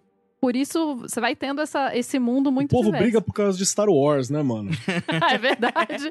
Imagina se não vai brigar por causa do texto, né? Exatamente, cara. Imagina nessa época como é que tava, né? Pô, Porra, vocês estão. Mas no primeiro filme, não sei o quê, Mindy-Chlorian pra cá e o outro acredita na força. Como... Pô, é isso aí, cara. O povo briga e tem o texto só, né? Sim. E, e- e, assim, no, no meu ponto de vista, é por isso que, inclusive, tipo assim, que eu, eu falei, por exemplo, que do caos, assim. Do caos não necessariamente a questão da bagunça, necessariamente, mas por ser uma questão também de conflitos e por ser também aquela coisa do caos de todas as possibilidades. Dessa poça cultural, vai surgir muita coisa. E vai surgir muita coisa nova, né? E isso que eu acho muito interessante. Então, quer dizer, provavelmente na época que tava todo mundo lá contra ah, o Império Romano, todo mundo era amigo, né? Aí o Império Romano cai, aí todo mundo, beleza, tamo aqui no topo, o que, que a gente faz agora? Vamos fazer a reunião pra ver o que, que vale e o que, que não vale. Aí é o que ele pega pra capar, né? Não tem mais um inimigo único, né? E o Keller falou, inclusive, eu acho que pra mim é a coisa mais interessante, no meu ponto de vista, né? Do, do que eu gosto, assim, é, é justamente ver essas visões completamente bizarras sobre a parada, né? Do, os gnósticos, né? A galera fala, não, porque o Velho Testamento, o cara era um demônio, né? Tipo, o outro olhava assim e falava, o que, que você tá falando aí, bicho? E aí o pessoal, cara, e, e- e tu vê que, por exemplo, por uma questão histórica muito específica, às vezes a gente é de um jeito que se fosse um pouquinho diferente nessa época, a gente era de completamente diferente. E isso é muito doido quando tu para pra analisar. Imagina se os gnósticos tivessem vencido, se os gnósticos fossem os caras bacanas. É, é muito doido isso, né? E foi a galera que foi perseguida e tal, os cristãos perseguindo outros cristãos e tal. Enfim, que é, que é do jogo, é da história, né? Acontece. Eu tenho mais uma pergunta também que é é meio polêmica pra muita gente, assim. Porque durante muito tempo a gente teve na cultura pop em geral, né? Na cultura, não precisa nem ser na cultura pop, uma representação de Roma e das grandes cidades romanas como um lugar shopping center, né? Chiquérrimo, limpíssimo, tudo branco, tudo, Tudo aquela coisa. branco. Todo mundo é branco, inclusive. Todo mundo é branco, lavado no cal. Salada César não vem daí? Então, é a parada. Tudo, tudo aquele, aque- daquele jeito. Recentemente, nos últimos 5 a 10 anos, que a gente começou a ter algumas descobertas, né? Com o avanço da tecnologia. E a galera percebeu que Roma era um esgotão a céu aberto, muitas vezes. Cheio de, de, de, de esquina, cheio de muquifo, a galera passando fome. Cor parecendo que caiu de um carro alegórico e tal. Então tem umas, umas coisas muito doidas, assim. E aí eu queria perguntar sobre como que é a tua representação, se não de Roma, desses grandes centros urbanos. Como que você escolheu representar isso e qual foram as referências que você levantou também? Esse negócio das cidades romanas é muito interessante, inclusive eu até recomendo não só livros de texto, mas tem livros muito interessantes. Tem um que até posso até mostrar que está aqui do meu lado, que é um livrinho muito maneiro. Esse livrinho é do cacete, se eu posso falar palavrão aí. Esse Pode. livro é lindo, lindo, lindo, lindo. Não sei se vocês estão vendo aí. Cidade Romana. É um livro muito bem desenhado, explica tudo, assim, de... Essas coisas também são muito interessantes, assim, de você não só ler, mas ter referências visuais de, de livros bacanas, bem feitos e tal. Aquela coisa, o que eu acho assim, que a gente não pode. Roma tem não- é, mais de mil anos de história, então não é uma coisa homogênea, é uma coisa heterogênea, né? Então talvez em algum momento, em algum lugar, a cidade pode ser um pouco diferente das outras e tudo mais. O que eu acho que, é, em termos especiais, assim, dessa questão que você falou de higiene, outra, é, só para primeiro concordar com você, tem um texto que, se eu não me engano, é na história da vida privada, se eu não me engano, que ele fala sobre, se eu não me engano, é que- é ele fala sobre, sobre a- as- os, os banhos públicos. A gente tem uma ideia dos banhos é, do ano 1000, a idade, é, a- Império Romano é o ano 1000, né? Eu acho que nesse livro, talvez você possa, não sei se vai lembrar disso, que a gente tem uma ideia dos banhos romanos também como, como algo ascético tal e tudo mais. E, na realidade, os banhos romanos, na realidade, eram shopping centers, eram lugares de diversão. Não de, eles tomavam banho também, mas, assim, eram lugares mais do que tudo de diversão, para você se divertir, como se fosse um clube, pronto, tipo um clube. Então, era comum você ver um cocô boiando, num... Entendeu? Isso não era também tão, né? Por outro lado, aí que tá, a gente tem sempre que colocar os dois lados, né? Que eu acho interessante. Por outro lado, uma coisa que havia de é, realmente um sistema de esgotos, é, em geral, e não em toda a cidade, um pouco mais desenvolvido. Você tinha la- latrinas públicas também, o que ajudava. Por outro lado, dentro das casas, dos apartamentos, as pessoas costumavam, fazendo pinico, jogar pela janela. Então, assim, são tantas nuances, cara, que é tão difícil julgar. E essas coisas aparecem, logicamente, no livro. Mas tem uma coisa que eu acho interessante, aí eu vou, vou ponto para os romanos. É sempre assim.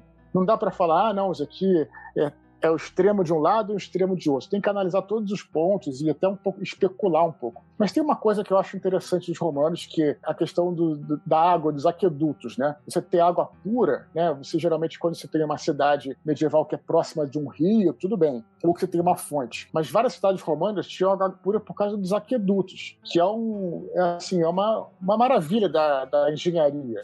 Isso realmente, eu acho que pode ter contribuído para uma melhor, uma melhor condição de vida nas cidades romanas em relação ao que seria numa cidade medieval, por exemplo. Isso é uma especulação que eu tenho. Claro que se eu falar isso perto da minha irmã, por exemplo, que é uma medievalista, ela vai arrancar os cabelos. Mas existe essa questão, né? É um ponto para os romanos. Não estou dizendo que é uma certeza, é um ponto. Então, respondendo a sua pergunta objetivamente, escrever um romance histórico é isso. É não, não estereotipar, cara. É você ver esses pontos, colocar. O cara pode entrar num, num banho público e ver um, um cocôzão lá, um cagalhão boiando, e ao mesmo tempo você pode entrar numa latrina pública que esteja bem, bem limpa, né? Isso pode acontecer. Assim como você pode entrar no banheiro público público está limpo, mas outro pode estar sujo. Então, essas coisas que você tem que pensar quando você escreve um romance histórico que fala sobre a vida das pessoas na época, né? E tem vários pontos para ser colocados aqui. Mas a cidade romana era, era um ecossistema muito interessante e eu acho que talvez ela seja mais parecida com as nossas cidades modernas do que seria uma cidade medievais. Eu acho, eu acho. Tem,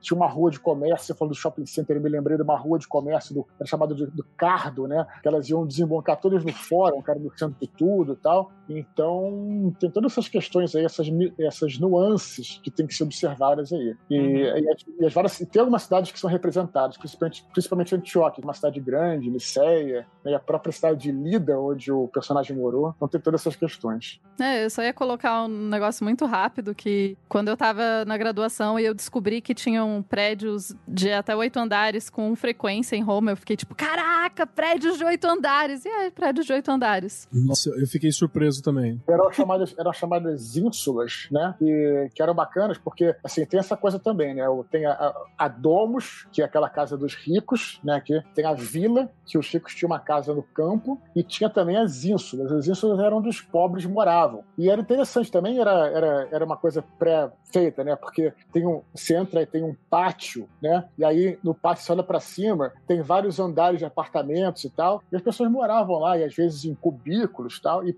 e, e aí que eles faziam isso. Lá em cima, no sétimo andar, quinto andar, não tinha cano. Então o cara ia fazer suas necessidades ali no pinico e jogava na rua. A rua era diferente da calçada. A rua era justamente mais funda para que você pudesse é, ver uma água, uma coisa assim, e, e, isso que você se referia a esgoto a céu aberto, quem falou. Mas é, você tinha a rua e a calçada. A calçada era muito mais alta. Na calçada não tinha tanta sujeira. Na rua, sim. Né? Na rua tinha sujeira justamente que era levada ali para o esgoto. Então essas coisas são muito maneiras, esses detalhes de engenharia, né? Mas funcionava, uhum. funcionava, era feito para isso, né? Tem que funcionar, né, Dudu? É uma cidade gigantesca, né? Tipo, o comércio faz as cidades serem.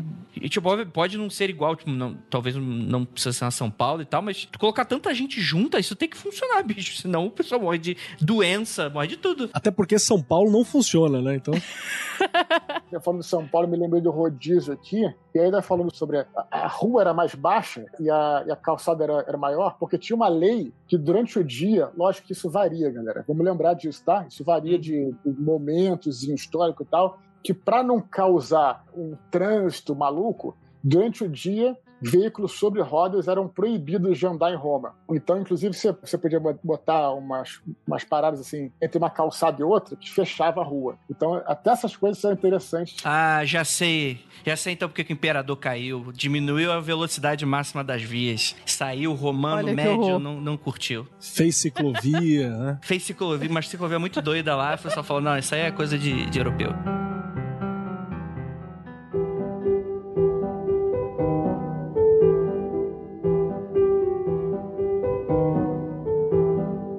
Voltando pro assunto igreja e tal, como a gente conhece, o que, que eu conheço, que é algo muito básico de um vídeo muito louco que eu assisti no YouTube cinco minutos antes de começar. Porque é o tipo de coisa que ninguém ensina pra gente. Porque o, o brasileiro, ele é o católico, o católico médio, é, a gente não ia pra missa. Mas dia de São Jorge, Rio de Janeiro, su, é, subúrbio, Zona Oeste, todo mundo ama São Jorge. Então, dia de São Jorge, você deve ir pra São Jorge lá. É isso que eu conheço. Eu acho que tem muita gente que coloca ali no, no IBGE católico que é isso, né? E que não é crítica, não. É tipo, é só tipo a identidade cultural de um povo, né? Inclusive, Andrei, a gente costuma, às vezes, usar no mundo acadêmico como culturalmente católico, não necessariamente praticante. Então, basicamente, todo brasileiro é, em alguma medida, culturalmente católico, ainda que pratique outra religião. Tá, tá vendo, gente? Então, você que fala que é ateu, você tem que mandar carta pro Vaticano retirando o batizado. Senão você vai ser católico para sempre. Então, fica alerta. Eu tinha um amigo que tinha um sonho de ser, enfim, tirado o batizado dele, que afinal ele falou que ele não escolheu. Ele queria o Papa quando veio pro Brasil. Ele falou: ah, o Papa vai vir aqui, tomara que ele me excomungue. vai pedir, né? Vai levar um contrato pro cara assinar ali na hora. Assina aqui pra mim, Papa. E era excomungar o cara. Mas assim, o, essa coisa de você ter o, a questão dos santos, do martírio, uma coisa que eu queria perguntar, não, não é exatamente uma pergunta, é uma colocação que eu acho que eu quero introduzir mais esse assunto pra gente entrar de fato. Porque a história que, que, que é falado não sei se exatamente historicamente, porque aí exatamente o fato se mistura com a lenda, então você tem muita coisa e muitas vezes as histórias se conflitam e por aí vai, né? Como, como o Dudu tava falando ali do local de origem, de onde que a pessoa nasceu e tal. História básica. Cara nasceu de uma família meio abastada, entrou pro exército, se mostrou uma pessoa extremamente habilidosa na, na disciplina e combate e tal, cresceu rapidamente, se tornou uma figura extremamente importante dentro do império, só que caiu que ele era cristão e o imperador mandava perseguir os cristãos. E segundo a história, eu tô falando aqui o que é, é vulgarmente conhecido, não sei se exatamente foi isso que aconteceu. Mas chegou o imperador e falou: Ó, oh, tá cheio de, de, cristão aqui, não, não gosto de cristão, cristão safado comunista aqui, eu não quero mais não. E todo, todos os soldados aqui, eles têm que fazer um sacrifício para um deus e negar o cristianismo. E aí vai o São Jorge, que na época não era São Jorge, era só Jorge, pros íntimos, Jorginho. Ele falou que ele não queria, tipo, que ele era cristão e não vai se negar e tal. Então tem essa coisa que ele é torturado, aí tem essa coisa do martírio. Ele, te, em teoria, seria um cara com muitas conquistas, de certa forma carismático, que muitas pessoas gostavam. E aí ele se torna santo. É isso que eu conheço vulgarmente pelo, pelo cara. É isso que de fato acontece? É o que de fato a tradição diz, né? A gente não tem, como eu falei no início, a gente não tem nenhum vestígio histórico, mas a gente sabe que é, a perseguição, na verdade, começou primeiro por alguns setores. Um deles foi o exército. Porque essa questão do sacrifício, é, se existiu sacrifício ou não, se foi pedido sacrifício ou não, a gente não tem certeza absoluta, mas o que, que o sacrifício está querendo dizer? Né? Ele está querendo dizer o seguinte: você vai, afinal de contas, escolher né, seguir é, o seu bispo ou vai escolher o imperador. Logicamente que o, o soldado romano teria que obedecer primeiramente ao imperador. Então, essa foi uma primeira questão de perseguição dentro do exército, e, e São Jorge teria. e depois teve, teve quem se recusou, na verdade, né? Claro que eles deram aí a opção, dizem inclusive também, tem histórias que a própria esposa do imperador, como eu falei, talvez fosse cristã e talvez nesse primeiro momento tivesse negado, também fala-se tudo nesse sentido. A tradição é isso, que ele teria recusado, né, servir, é, sacrificar, né, e portanto prestar sua adoração aos deuses pagãos lá, aos deuses, aos deuses estatais, e foi martirizado por causa disso. Mas o lance da, eu não estou falando de, do meu livro não, tá? Vamos falar de, de tradição aqui para até para não dar spoiler, mas que é uma coisa interessante. Falando unicamente da tradição. O que eu acho interessante são dois dois pontos, né? Primeiro, o que nos fascina em relação a São Jorge, dois pontos. Primeiro, o fato dele ser um santo guerreiro, já é uma coisa meio dúbia por si só. A ideia que a gente tem de santo é alguém como Cristo, né, que dá outra face e tal, e como é que você convive. E eu acho que a metáfora disso é muito interessante, no sentido de que você deve também ter as armas para lutar se necessário, né? Você não deve ser um cara agressivo, mas armas que eu não estou nem falando de armas físicas, né? Mas você deve ter a sua, a sua, as suas defesas. E o segundo ponto que eu acho interessante é que São, o São Jorge era um preferido do imperador. Então, quando ele se recusa, ele, poder, ele, não, ele não sacrifica só a sua vida. O status. A sua carreira. Ele ele tinha uma carreira como tribuno militar, então eu acho que isso é mais alguma coisa para colocar o martírio dele acaba se tornando mais ah, não sei se pode chamar de verme valoroso aí, né? Então essas são as questões que eu acho que devem ser colocadas em termos de tradição. Estão falando disso aqui, né? É a minha uhum. interpretação. Então, duas coisas. Primeiro, essa coisa dele ser um cara que tinha essa posição privilegiada e abriu mão disso. E segundo, o fascínio que é você ter um santo guerreiro. Como é que pode o santo guerreiro, né? Então, essas duas coisas que eu acho interessantes aí sobre São Jorge. Agora, você está tudo que você falou está correto, é, segundo a tradição, né? Só acrescentando que ele se tornou soldado porque o pai dele morreu em batalha, isso também uso no livro, morreu em batalha e foi até a corte do imperador para pedir lá uma, um patrocínio para se tornar cavaleiro e tal. Então, só isso que, que tem que acrescentar aí. Só falar que eu acho muito louco a, primeira vez que eu vi São Jorge, assim, você fica impactado, né, cara? Porque tá lá, santinho com um bezerrinho e a madeira na mão. Beleza. Aí você vai pro lado, anjo.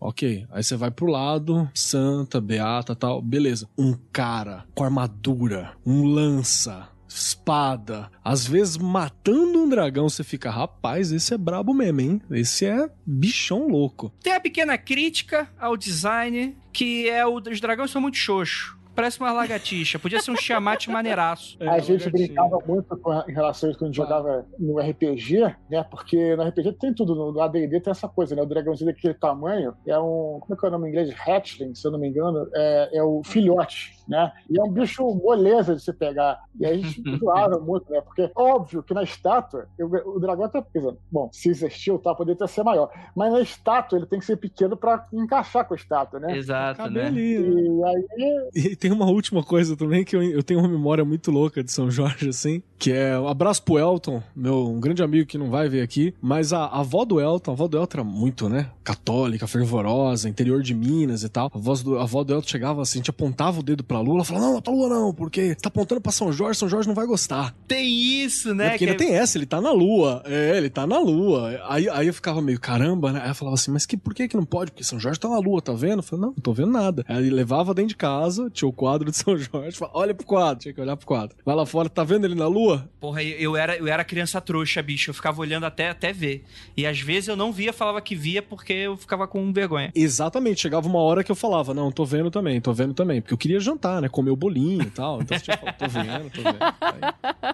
Jantar é importante. Pô, pior que eu aprendi primeiro que quem tava na lua era o coelhinho da Páscoa. Aí só depois que me falaram de São Jorge, eu falei, pô, mas, mas pra mim é o coelho da Páscoa. Eu não conseguia ver. E eles não brigam, né? Os dois lá? Não, eu não conseguia ver São Jorge. Pra mim era obviamente o coelhinho da Páscoa na lua. Como que as. Enfim. Inclusive, essa questão da lua e São Jorge é exclu... exclusiva, assim, não, né? Mas assim, é, é brasileira, né? Não, não é outro. Outros lugares não associam São Jorge à lua. Tem muito a ver com o sincretismo com as religiões de matriz africana. É interessante que essa questão do o santo guerreiro, né? Se a gente vai olhar historicamente, tem muito santo guerreiro, né? Tem, inclusive, normalmente quem estuda a geografia, ou radiografia, enfim, a galera às vezes gosta de separar os santos em, em tipos, assim, né? Tipo, ah, o santo guerreiro, o santo bispo. As categorias. É, categoria. A classe, a classe dele. É, tipo classe de santo. Aí eu tava lendo um texto muito interessante que argumenta que São Jorge, na verdade, poderia ser interpretado como um santo virgem. E eu achei fabulosa a, a explicação toda, né? Porque as santas virgens, em geral, é normalmente associado com mulheres, né? E normalmente tem a coisa, a lenda das santas virgens costuma descrever muito fisicamente as torturas. E uma das lendas das tradições de São Jorge fala da tortura de sete anos, né? Que ele teria sido torturado sete anos e nesse período converteu 30 mil pessoas, eu acho, é um número bem grande de convertidos. Então, fazendo esse paralelo, e porque muitas vezes a lenda fala de,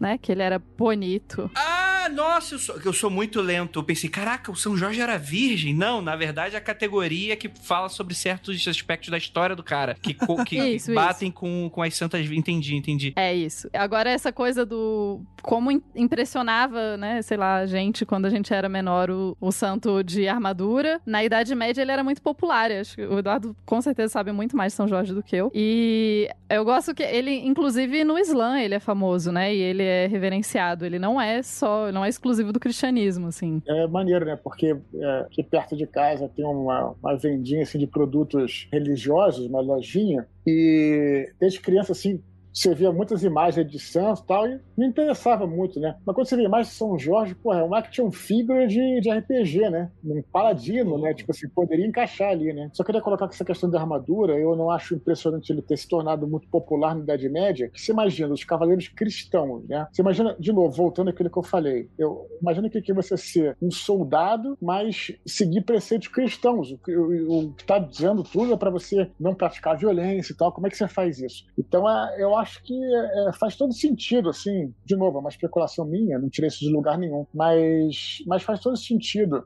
ele ter sido como ter sido adorado, né, como na Idade Média ali como um cavaleiro, um cavaleiro como um cavaleiro cristão na Idade Média, né, com essa imagem ter sido fortalecida ali, né? Você imagina o, o os cavaleiros medievais indo, indo para as cruzadas e, e, e, e, se envolvendo em lutas sangrentas. Bom, toda luta é sangrenta, vai, mas toda guerra é sangrenta. Mas como é que combinar isso com o cristianismo, né? Então acho que talvez ele tenha sido aí um, um ícone e tenha se fortalecido por causa disso. Não, mas eu acho que com certeza o, a questão do sacrifício pessoal, eu acho que talvez não seja toda a religião que tenha, mas eu, eu acho que principalmente o cristianismo que pregava tudo isso, tipo, o, o cara tava literalmente dando tudo que ele tinha de material para viver o a fé do cara, né, mano? Eu acho que isso é uma narrativa. Pra seguir o Cristo, isso né? é uma narrativa muito forte. E não é o tipo de coisa que qualquer um faria. É um exemplo, né? Muito forte. Sim. Exato, né? E eu acho que essa dubiedade, eu acho que também deixa ele popular, né? Porque no Rio de Janeiro ele é muito forte, tipo, tem muita questão de, de, de inclusive de crime organizado que usa imagens de São João, porque isso é muito louco também quando tu para pra analisar também, principalmente no Rio de Janeiro. Dentro disso aí que você tá falando, é porque tem aquela, é de novo da associação sincrética também, né? A Tupá lembrou da questão da lua, que ela é brasileira, tá? aquele, aquela cantiga o bandista, né, que fala, o Supremo mora dentro da lua, sovina, manto da Virgem Pura, que é um dos pontos. Mas é justamente pelo superpoder do, do São Jorge, da, do sincretismo, de fechar o corpo. Se você trabalha com associação criminosa, ter a armadura de Jorge é muito interessante, né, cara? Eu sei até a história de amiga da minha mãe uma vez que tava passando na. Sei lá, não, não era bandido no caso, mas tava passando na imigração para entrar nos Estados Unidos e daí a galera xaropa muito tal e ela ficou, ai, São Jorge, ai, São Jorge, carioca, né? E daí, tipo, ai, São Jorge, me cobre aqui, me cobre aqui, São Jorge, me cobre aqui e tal. E daí, tipo, não teve nenhum problema. Coloca o mantinho. O São Jorge foi, colocou o mantinho e ela passou que ninguém viu ela. é aquela, espada do São Jorge também, que é uma, uma, uma planta, né? De proteção, uma, uma planta de super de proteção. Uma simpatia relacionada a ela, se eu não me engano, né? Não tem uma coisa assim? Tem, dá você dá. Ela é uma espada vorpal contra demônios, cara. Você tá enfrentando um capeta, você puxa ela de onde você tiver e enfrenta. Natural, a terra te dá. Fica a dica aí. Anota aí, ouvinte. Anota aí. Começou a falar grosso? Pega a espada de São Jorge. Surra de espada de São vai Jorge. até falar fino de novo. E, ó, gente, a de São Jorge não é a que tem a bordinha amarela, viu? A de bordinha amarela é de Santa Bárbara. Isso, Santa Bárbara. Que ela também tem espada, também. Bate nos outros. Na dúvida, vai com as duas, né? vai, é, vai com uma de cada lado, né? Mas é interessante isso, porque tem a da proteção, né? Que você não precisa necessariamente bater em alguém tipo, endemoniado. Se, se você plantar em casa, né? Tipo, deixar do lado da porta, o pessoal fala que dá uma protegida, né? Mas vamos falar pelo que ele é conhecido. Porque é isso que é o maluco. Vocês falaram sobre essas lendas do dragão, que seria mais, mais do século XI, e realmente eu tive um estranhamento muito doido. Porque quando você vai ver historicamente a tradição, realmente a gente tá falando de Roma, a gente tá falando das torturas, da perseguição. para mim, encaixa no momento histórico. Parece fazer sentido. Não sei se o personagem realmente passou por aquilo, mas parece fazer sentido. Quando a gente vai exatamente pra tradição que fala do dragão, parece uma parada. Parece que você tá entrando no DD. Que você vai ter o rei, o reino, e você vai ter a filha do rei. Você vai ter o dragão que pede sacrifício. E aí o rei fala: basta quando ele pede a filha dele, ou, ou seja, a princesa, como, enfim, sacrifício, né? Pra dar para ele. E aí o São Jorge teria, teria sido chamado para lutar contra o dragão. Isso para mim é muito uma narrativa, sei lá, tô falando medieval, mas tô falando desse medieval que o, o vulgar conhece como medieval, né? A cavalaria contra o dragão, etc e tal. Então é, é século XI mesmo essa parada, né? Eu acho que tem uma uma peça chamada Lenda Dourada. Eu não tenho certeza, isso realmente foi uma parte que eu não estudei muito, porque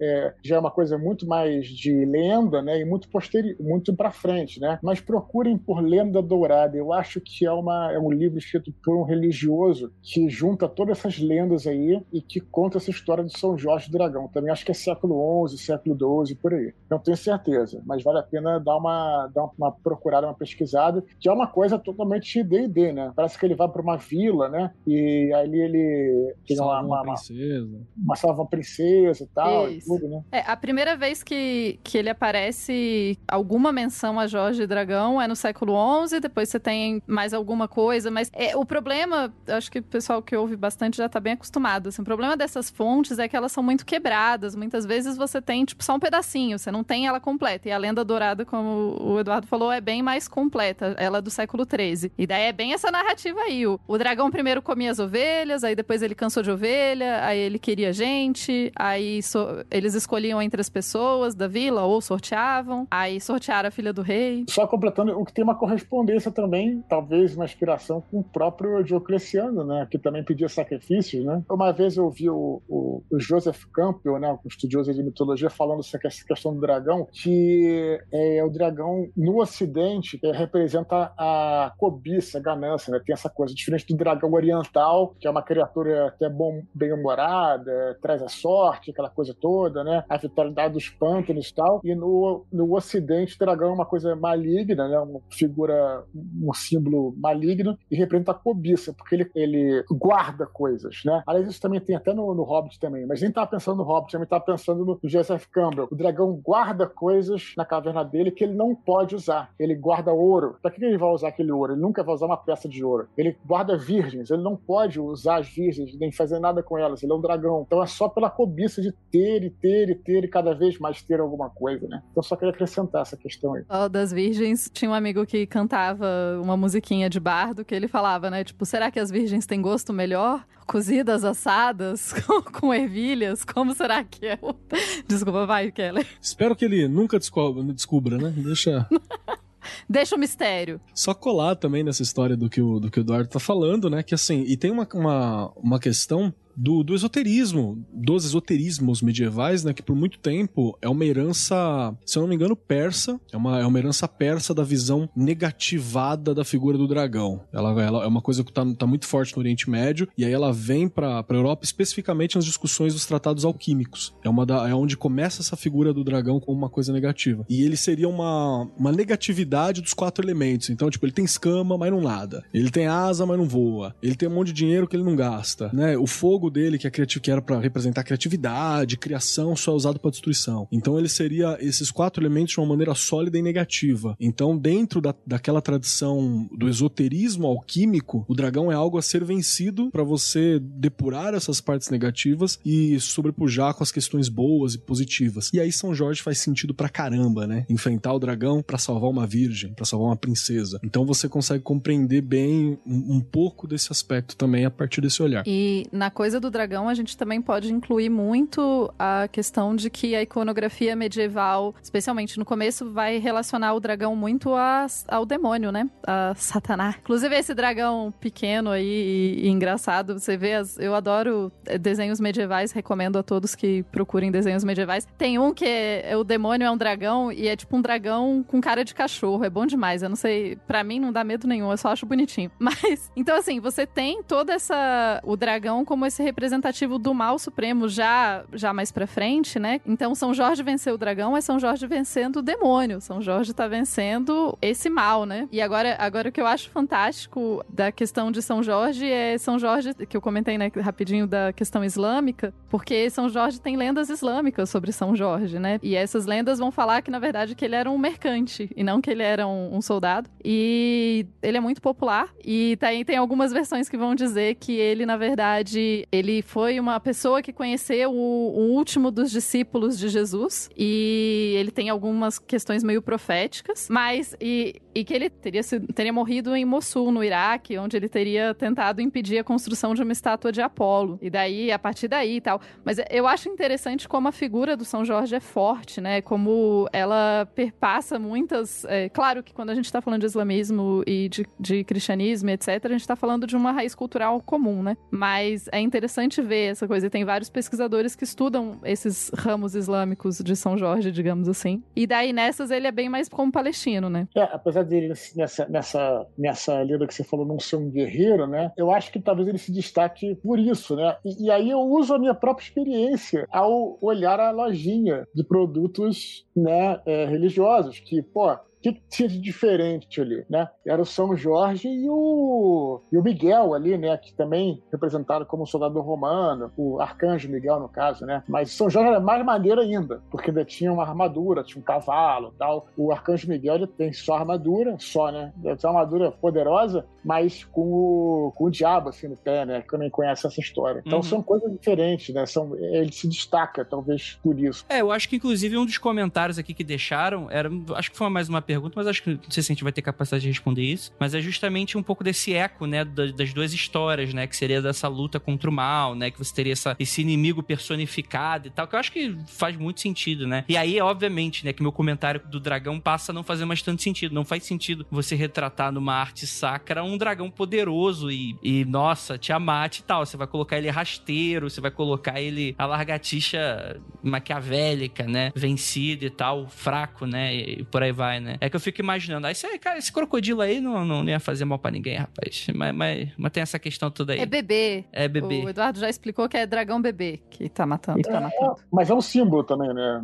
Vamos colocar Exato. Assim, né? Mais do que qualquer coisa. E isso que eu acho legal, assim, do campo simbólico. Inclusive, é algo que eu até perguntaria, que eu fiquei com isso na cabeça, mas eu acho que vocês estão falando agora de medieval e tal, eu acho que até que a resposta da minha pergunta é não. Mas, por exemplo, quando, ele, quando a gente cita o dragão, é, eu fiquei me perguntando, que isso não tá na Bíblia, mas na Bíblia tem aquele lance lá do Apocalipse, né? Que aí tem uma, tem uma galera que especula que, na verdade, aquilo ali era uma grande alegoria para falar de Roma, né? Então você tem o, as sete colinas de Roma, você tá toda, toda uma simbologia que, que o Apocalipse, então aquelas feras e aqueles demônios e aqueles dragões, na verdade, era uma representação de, de Roma como um, mal, tipo, sei lá, pegar o Império do Star Wars, que seria uma estrela da morte. A estrela da morte não precisa funcionar de verdade, ela precisa ser um, um símbolo que, de, de opressão ali, que seria essas criaturas dentro desse contexto. É até perguntar se o dragão de São Jorge poderia ser, talvez, aí, representação de Roma, talvez, né? No sim, o, o, o, tipo assim, do pecado e tal, mas acho que não, né? Dá até pra ler, eu acho, mas, mas acho que não, não nasce daí, né? Existe essa leitura a respeito da, de Roma no quando você pega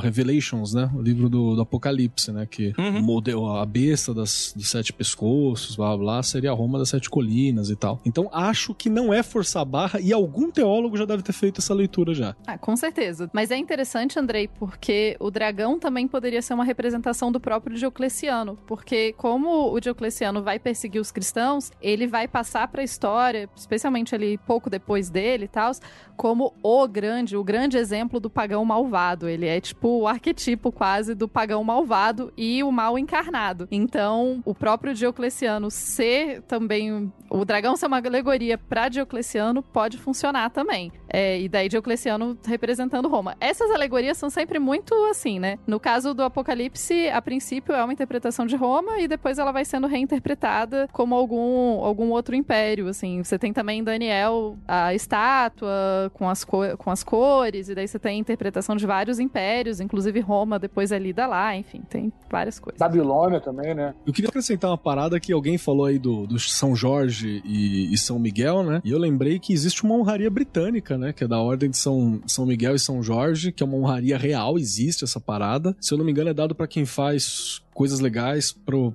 Acho que é pro, pra quem tá no Commonwealth e tal. Mas eu lembro que o 007 ganhou. No, no, tem um livro que ele ganha. Acho que é o seu Moscou, tá ligado? Ele ganha essa honraria. Entendi. 007, então, protegido. Tô tentando lembrar qual era aquele. Eu me lembro do filme Excalibur, né? Não era In Name of St. Michael, St. George. Eu tô tentando lembrar. Acho que é Deus, São Miguel e São Jorge. Eu acho, tem que rever. Quando ele fazia. É, proclamava o cara cavaleiro, né? né? Pelo menos no, no, no filme de Excalibur, eu acho que era isso, né? Né? Tô tentando lembrar aqui, tentando lembrar da frase, mas acho que tinha isso, não. Acho que era São Jorge São Miguel, e São Miguel era, era, era dois que ele citava lá. Você citou isso, Dudu, mas eh, quando eu paro pra analisar, eu sei que é muito forte no Brasil, eu sei que ele é muito forte em Portugal, talvez nos países latinos sejam talvez até mais forte que outros, assim, mas eu não lembro dele em muitas outras representações da cultura pop. Vocês lembram de alguma coisa que, tipo assim, ele aparece, alguma coisa assim de... Não necessariamente aparecer ele, né? Tem, talvez possa ter filmes, mas no sentido, tipo assim, de... Que outros santos aparecem vez ou outra, né? Vocês lembram de alguma coisa assim de São Jorge? É, quando eu tava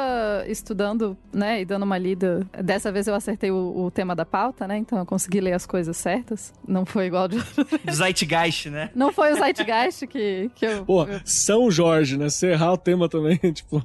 Só explicando pro Eduardo rápido, porque a gente foi gravar um outro episódio e o Andrei falou, ó, oh, pai, sobre Zeitgeist. Eu falei, opa, massa. Aí estudei, tipo, o conceito histórico de Zeitgeist. Fiquei pensando, por que será que a gente vai falar sobre o conceito histórico de Zeitgeist? Aí não era, era sobre o filme Zeitgeist. Eu fiquei meio, pô, estudei o negócio errado. Mas. É, acontece, acontece, acontece. No caso São Jorge eu acertei. E eu tava vendo um pouquinho sobre é, como que São Jorge entrou pra, pra ser tão importante na Inglaterra, né? Ele é uma questão do fim da Idade Média já. Então, até porque boa parte do que a gente chama Inglaterra hoje não era cristã durante a maior parte da, da Idade Média. Vai e volta, tá, gente? É tipo, vai e volta, vai e volta. Mas, e daí São Jorge começa a ser é, venerado e, e começa a ter uma importância para os ingleses ali pro final da Idade Média. E daí claro, você vai ter todos os outros reis utilizando disso e hoje em dia é considerado, né, é super importante e é o patrão, é o patrono, né, da Inglaterra, tem tudo é São Jorge naquele lugar, assim, eles têm São Jorge por todos os lados lá. E é até meio engraçado, né, porque eles não são católicos e daí você fica tipo, mas enfim, eles têm São Jorge por a todos os lados e São Jorge é muito reverenciado, você tem vários bares chamados São Jorge. Como é que é São Jorge em inglês? St. George? É, tem o, o, só eu dizer que se for da Inglaterra, só comentar que eu recebi um e-mail outro dia de um leitor meu também. Ah, que legal que vai ter o livro e tal. Eu tô morando na Geórgia, país que é, que é homenagem a São Jorge, né? Ele Olha. falou. Geórgia, um país inteiro, né? Com o nome por causa de São Jorge. São Jorge. Ele até mandou umas fotos lá, tipo, de, dessas, dessas estátuas, né? De, de da cidade e tal. Na Inglaterra, em Londres, você tem várias coisas, de coisas do governo mesmo, assim, com desenhos de São Jorge por aí, assim. Então, tem, é bem importante. Aqui no, no chat, né, o, o Carlos, ele falou se o São Jorge é milagre reconhecido ou a santificação vem pelo contexto da obra e lenda. É, como a gente falou, acho que o principal é o fato dele ter sido um mártir, né? Isso é uma das coisas que ajuda muito. Mas ele é, é o, o que tem de milagre atribuído a São Jorge, assim, tipo, não tá escrito, deve ser uma das mais vastas, assim. Inclusive porque ele faz parte de um grupo que é chamado de dos do Santos Auxiliares, né? São 14, às vezes tem uns que falam que é 17 tal, dependendo da época do ano muda. Mas são santos que a galera invocava a ajuda extrema na época da peste negra, assim, né? Surto de peste, a galera chamava os 14. Então o que mais tem é milagre atribuído ao cara. Talvez ele, talvez ele esteja se referindo a, a, milagres em vida, né? Eu acho, talvez. Também não tenho conhecimento de um milagre em vida, é, mas sem dúvida, né? Depois de, de aí daí para frente, aí o santo faz milagre. Aí ficou fácil, né? é, e até porque a parte de em vida, como o Eduardo falou, não tem exatamente assim uma descrição contemporânea de época contando. E é curioso isso até, porque de vários outros santos desse período, a gente tem uma descrição muito mais detalhada do que teria sido a vida deles, etc. E do São Jorge, as descrições acontecem, seriam de tipo, pelo menos 200 anos depois, né? E, e, elas não têm tanto esse detalhamento. Então é, é interessante. Esse detalhamento, no caso, assim, né? Tipo, qual milagre e tal, sei lá, não teve igual, ah, pega o sangue dele, passa no olho que, e daí cura, que nem outros santos têm. Inclusive tem a polêmica da existência dele. Vai ter gente que vai falar que talvez ele não tenha existido historicamente historicamente, ou seja, uma construção atribuída tal. Já teve até papo de, de não colocar ele como santo principal, justamente por isso, para dar prioridade a santos que tenham historicamente existidos dentro da igreja. Mas até aí, né, discussões litúrgicas e teológicas. É, eu diria como, como historiadora é muito plausível, né? Não vou dizer com certeza existia um cara chamado Jorge que não sei o quê, mas a história toda é bem plausível considerando o contexto. Se não existiam São Jorge, existiram vários, assim, porque o que se o que se atribui historicamente é que alguns oficiais foram é, mortos, né, nesse, dentro desse contexto da perseguição. Então, é, surge aí a, a, dúvida se o nome é esse, uhum. mas certamente existiram alguns oficiais cristãos mortos aí nesse período. Sim. Então, você pode dizer que não é uma certeza histórica, mas... Pode ser até uma amálgama deles, né? No sentido, tipo assim, de você ter histórias separadas que se misturam e aquela coisa de, entre aspas, né, fofoca de, de império, né? Uma coisa que fala, porra, teve o cara lá que se negou a fazer isso, teve o outro outro lá que foi torturado há sete anos, teve outro lá que matou a largatixa enorme do banheiro do imperador, e aí foi, foi misturando a parada toda. O interessante é que esse negócio de, por exemplo, torturado há sete anos, tá, a gente também tem que entender, e eu não sou o cara para isso, quem, poderá, quem pode falar isso é o, é o Keller e a Tupá, porque são historiadores. Qual é a diferença do historiador para um, um, curioso como eu, para um entusiasta? O historiador, ele pesquisa nas fontes primárias, né? Então, para ele fazer isso, né, o que eu não faço, até posso ler a fonte primária, a guisa de entretenimento, coisa assim, mas não vou ter o, o embasamento para entender a fonte primária. O historiador ele faz isso todo dia, é, é a profissão dele, então ele sabe ler as fontes primárias. Então, o que eu diria assim, de modo geral é que é, pode existir, por exemplo, né, é uma maneira de você escrever quando você fala assim, um período muito longo, é, sete anos, mas naquela época, talvez naquele contexto, aqui é, eu só estou especulando, tá? Pode uhum. ser que sete anos seja. Ah, o cara ficou um tempão lá. Alguém escreve uhum. sete anos. Depende daquele período histórico, se fosse comum. A gente fala zilhão, né? Assim como o Marco Polo também, ele falava: Eu vi com meus próprios olhos aqueles fantasmas e tal. E há quem diga que esse ver com os próprios olhos não é que ele viu, é porque era uma maneira de se expressar é, de forma da literatura, da época e tal. Então também tem isso. Sim. Mas então isso, claro, acaba gerando todas essas versões e discussões também pela questão do texto mesmo literário. Mas é só isso, eu, eu acho interessante deixar isso bem claro, porque às vezes pergunto qual é a diferença do historiador tal, e quando eu faço live as pessoas me perguntam se eu sou historiador, eu não sou historiador por causa disso. O historiador é aquele cara que vai trazer para pessoas como eu essas informações. Eu vou ler livros dos historiadores, confiando de que eles tenham esse conhecimento de ter estudado na academia por muito tempo e, e aprendido a ler esse, essas fontes primárias. Uhum. Ler e interpretar, exato. Eu tenho algumas fontes primárias aqui, mas eu, eu, eu não tomo aquilo, é, é muito difícil para entender. Eu, por exemplo, estou aqui do lado com História Eclesiástica, do, do Eusébio, Eusébio de Cesareia, que é um personagem, desculpa, é, Jabá totalmente não foi planejado. Aparece no livro ele, é, mas o Eusébio de Cesareia, ele, ele escreve história eclesiástica. Eu, não, eu, eu, eu leio, mas eu, eu, sinto que eu não tenho essa capacidade. Para isso que esse que é o trabalho dos historiadores, né? Deixar bem claro essa diferença que eu acho importante colocar isso, né? Uhum. Você vê que os dois historiadores estão com cara de bobo aqui, né? Tô um sorriso, assim. não, não, falei para aparecer um mundão, não. De forma alguma. Eu falei apenas para colocar no contexto, que é uma pergunta. Porque às vezes a pessoa não sabe, né? Tipo, isso, isso, lê dois, dois, três eu, livros faz historiador, né? Prefiro não é muito assim mais ler, ler, um livro como, por exemplo, os livros da Mary Beard, por exemplo, que é uma grande historiadora de. Elas recomendo, também vale a pena falar isso, Andrei, também é um pouco de uhum. algum, algumas recomendações de livro. Tem um livro chamado SPQR, da Mary Beard, que é a maior acadêmica atual história romana. E, porra, assim, ali tu, caraca, a mulher arrasa, arrebenta mesmo, sabe? E até maneiro você ler, é, inclusive ela fala com você no Twitter, aí é uma inglesa, uma britânica, né? E isso tem uma, uma coisa interessante de falar também. E é legal porque é, você vê, por exemplo, um cara que é o Eduardo Gibbon, que é um excelente historiador, porém é antigo, então tá desatualizado. E ela vem e atualiza tudo. Então também são duas fontes interessantes. Você lê lá o Eduardo Gibbon, que é um clássico, e lê a Mary Beard também. Mas enfim, tava falando só para falar um pouco sobre o trabalho dos historiadores aí, que é bem importante. Sim, claro. E eu acho que até serve como recomendação para quem quer saber mais sobre Roma, né? Se já, já procura já essas, essas fontes legais aí. Eu, eu ia dizer que isso que foi muito bonito, muito obrigado. Acho que em nome de todos os historiadores que eu não represento. Falei apenas, apenas a verdade, assim, não falei para também. Nesse caso, nem fui para rasgar cedo nem nada. Assim. Então pode retirar, Dudu. Vamos retirar agora que, que eles também. Aqui no Mundo Freak não tem essa. Nada não tem que ser retirado, não. Pelo contrário.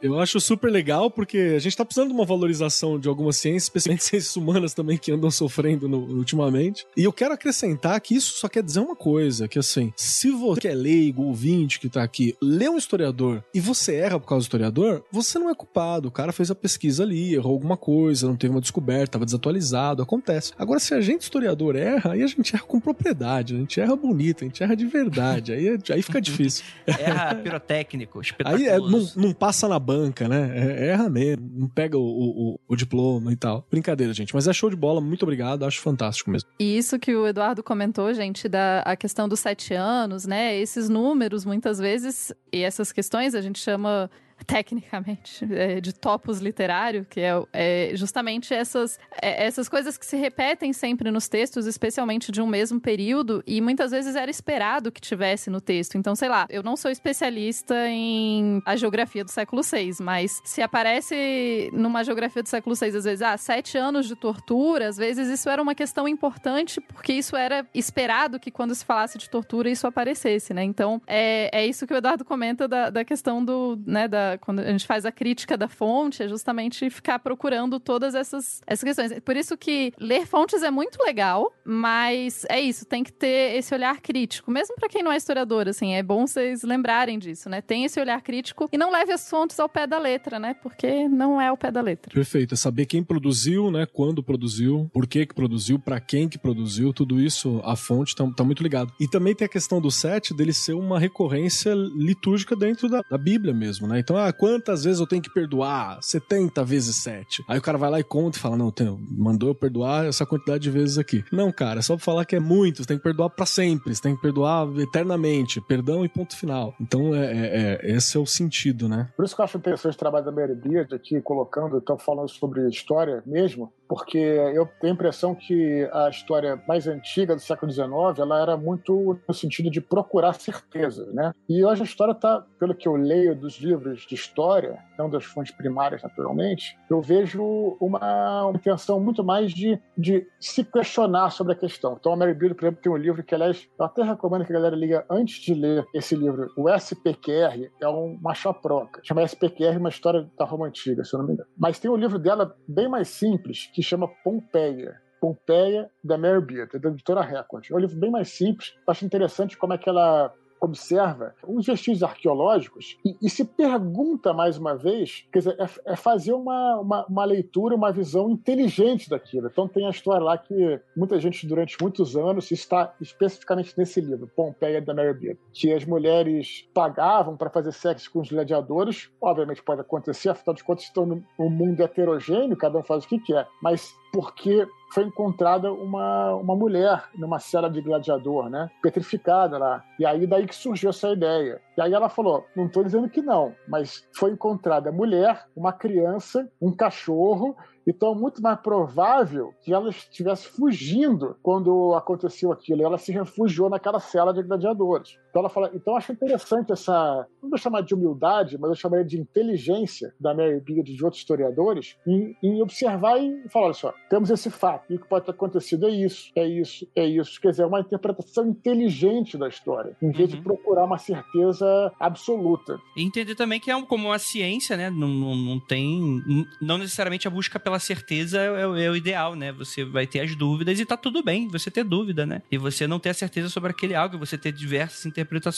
E, obviamente, cada historiador pode pegar uma tese e trabalhar naquilo. Não, por que, que eu acho que isso aqui faz mais sentido? E sempre perguntar as coisas. Que, né? É isso. O, a, o grande questão da ciência e também da história é você. É a dúvida.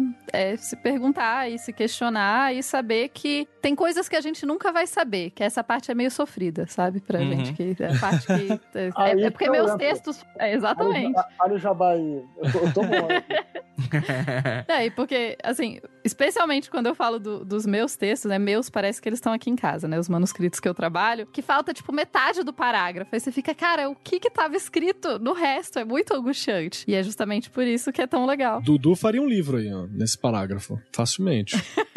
É, quiser fazer um livro de manuscritos, assim. Essa, essa parte é muito legal mesmo, né? De você tentar decifrar tal, né? É muito, muito legal mesmo. Mas enfim, é isso. Então acho que, que acho bacana, assim. Então, é, essa é uma historiadora, a Mary Beard, que me respondeu no Twitter algumas vezes, respondeu e-mail meu com uma linha e sem ponto, que ela responde quase todo mundo, mas ela é muito rápida, assim, objetiva tal. E teve um cara que eu falei, só, só pra. Aqui, também não é pra tirar onda com isso, porque surgiu o assunto um cara chamado Greg Wolf, também é um historiador sobre, sobre Roma Antiga. Ele tem um livro chamado, é, tá aqui do meu lado, Roma, a História, a História do Império. E o Greg Uff, eu, eu escrevi para ele perguntando como é que. Eu, eu, sou cara de pau mesmo, assim. Até porque por e-mail, pior que pode acontecer, o cara ignorar meu e-mail, né? E aí eu perguntando sobre como é que os romanos é, transportavam cavalos em, em, navios, né? Ele me respondeu, tudo beleza. E foi interessante porque ele escreveu esse livro, né? Que eu já tinha lido, eu falei, li o seu livro, tal, por isso estou escrevendo, quando ele estava em Campinas, aos nossos amigos historiadores aí, pra achar maneiro. Estava em,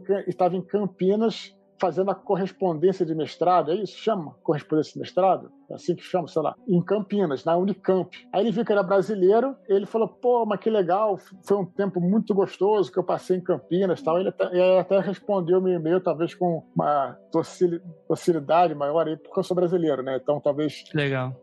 Só comentando. Ia ficar assim, na caixa de spam, hein? Ia ficar na caixa de spam.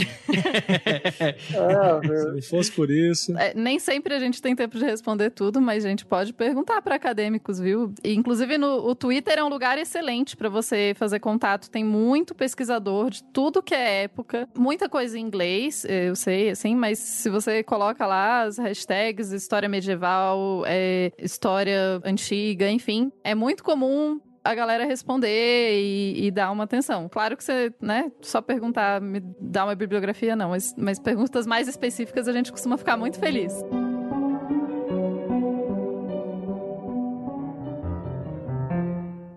Antes também da gente, da gente terminar, eu queria só. Porque vocês estavam falando aí sobre o personagem histórico, se existiu, se não existiu e tal, que, tipo, é algo que vai encostar em algo que a gente não citou, que é o seguinte, pelo menos na minha visão, Andrei Pessoa, não representando o mundo freak, eu acho pouquíssimo interessante aquele debate acalorado e cheio de farpas se o personagem histórico existiu ou se ele não existiu e tal, porque eu acredito que a, a gente funciona através dos símbolos, né? Eu acho que, tipo assim, isso não deveria ser. Se alguém falar que não acredita que seja um personagem histórico, isso não deveria afetar sua fé. Eu acho que se alguém acredita que ele é um personagem histórico, isso não deveria afetar, porque no fundo ali, cara, faz parte do contexto até do, do arcabouço linguístico, cultural da pessoa, de ter aquilo como a visão dela e é muito pouco producente.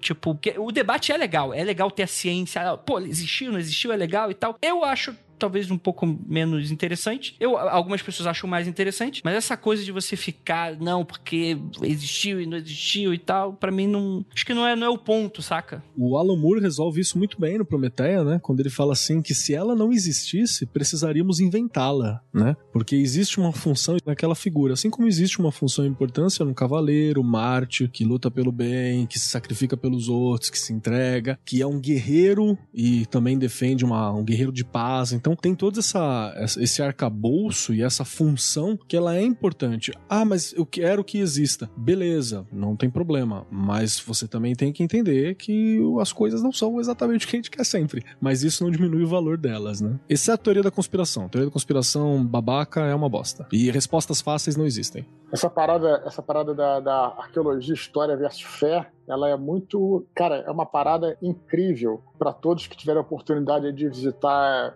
a Terra Santa, né?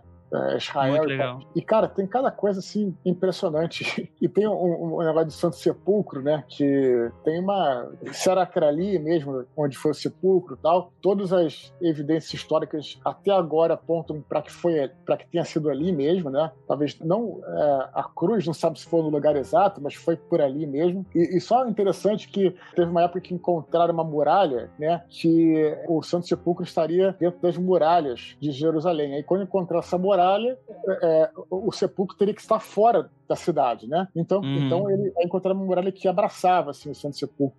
E aí, puta, então não é ali, vai ter que mudar tal. Aí foram os caras e viram, não, a muralha é de outro período, é depois. Então, uh, rapaz, passou, tava na, na, na trave, só, e aí continuou o embasamento histórico de que o Santo Sepulcro era ali. Então é muito maneiro essa corrida da história e da arqueologia, né? E logicamente vai ter coisas que são também canônicas, né? Assim, é uma coisa, um entendimento da igreja. Não lembro qual foi o Papa que falou que quando teve, quando encontraram lá o suposto evangelho, evangelho de, de Judas, em que Judas não era, não era traidor, e aí a, a impressão da igreja foi, eu diria até interessante, foi assim, não, não importa o que encontram de, de arqueologia, de história. Para construção da tradição da igreja, Judas vai ser sempre o traidor. E aí, aí muita gente achou um absurdo, tá? mas na realidade é uma construção da, da tradição, acho interessante também. Então, uhum. Então também tem isso. E essas coisas todas são muito bacanas de ser discutidas, né? Mas só tô falando isso de Judas porque combina com o que você falou. Né? Sim, claro. Não, mas tem total sentido. O cara tem a fé dele, e na fé dele, aquela doutrina é, é o que vale para ele guiar a sua vida, talvez mais importante do que uma pedra que tenha sido encontrada tal. E tá tudo bem também, eu acho, sabe? Mas é interessante você ver, especialmente em Israel, essas, essa,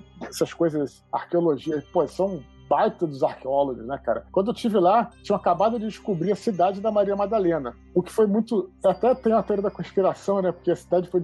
A sinagoga foi descoberta e, e, antes, a Igreja Católica tinha comprado para fazer um, um, resort católico. Aí furaram o negócio. É muito doido o negócio. Aí furaram o negócio e encontraram a, a, a cidade. Acabou o resort dos padres, né? Fala, pô, que merda. Não, porque agora eles. Pô, porque agora eles vão ter. Eles vão ter o terreno, né? Entende? Ah, já é deles, saquei. É verdade, é verdade. Entendeu? Os caras compraram antes de, de descobrir a cidade, entendeu? Rapaz, tem especulação imobiliária, agora tem espe né? especulação santificada também. Muito doido, mano. É, e essa parte toda eu costumo falar para as pessoas, né, que quem espera derrubar a Igreja Católica com um achado arqueológico vai esperar muito tempo que não vai acontecer. Até porque ela só vai ser derrubada com o anticristo, né? Isso, isso. É outro, é outro rolê, né?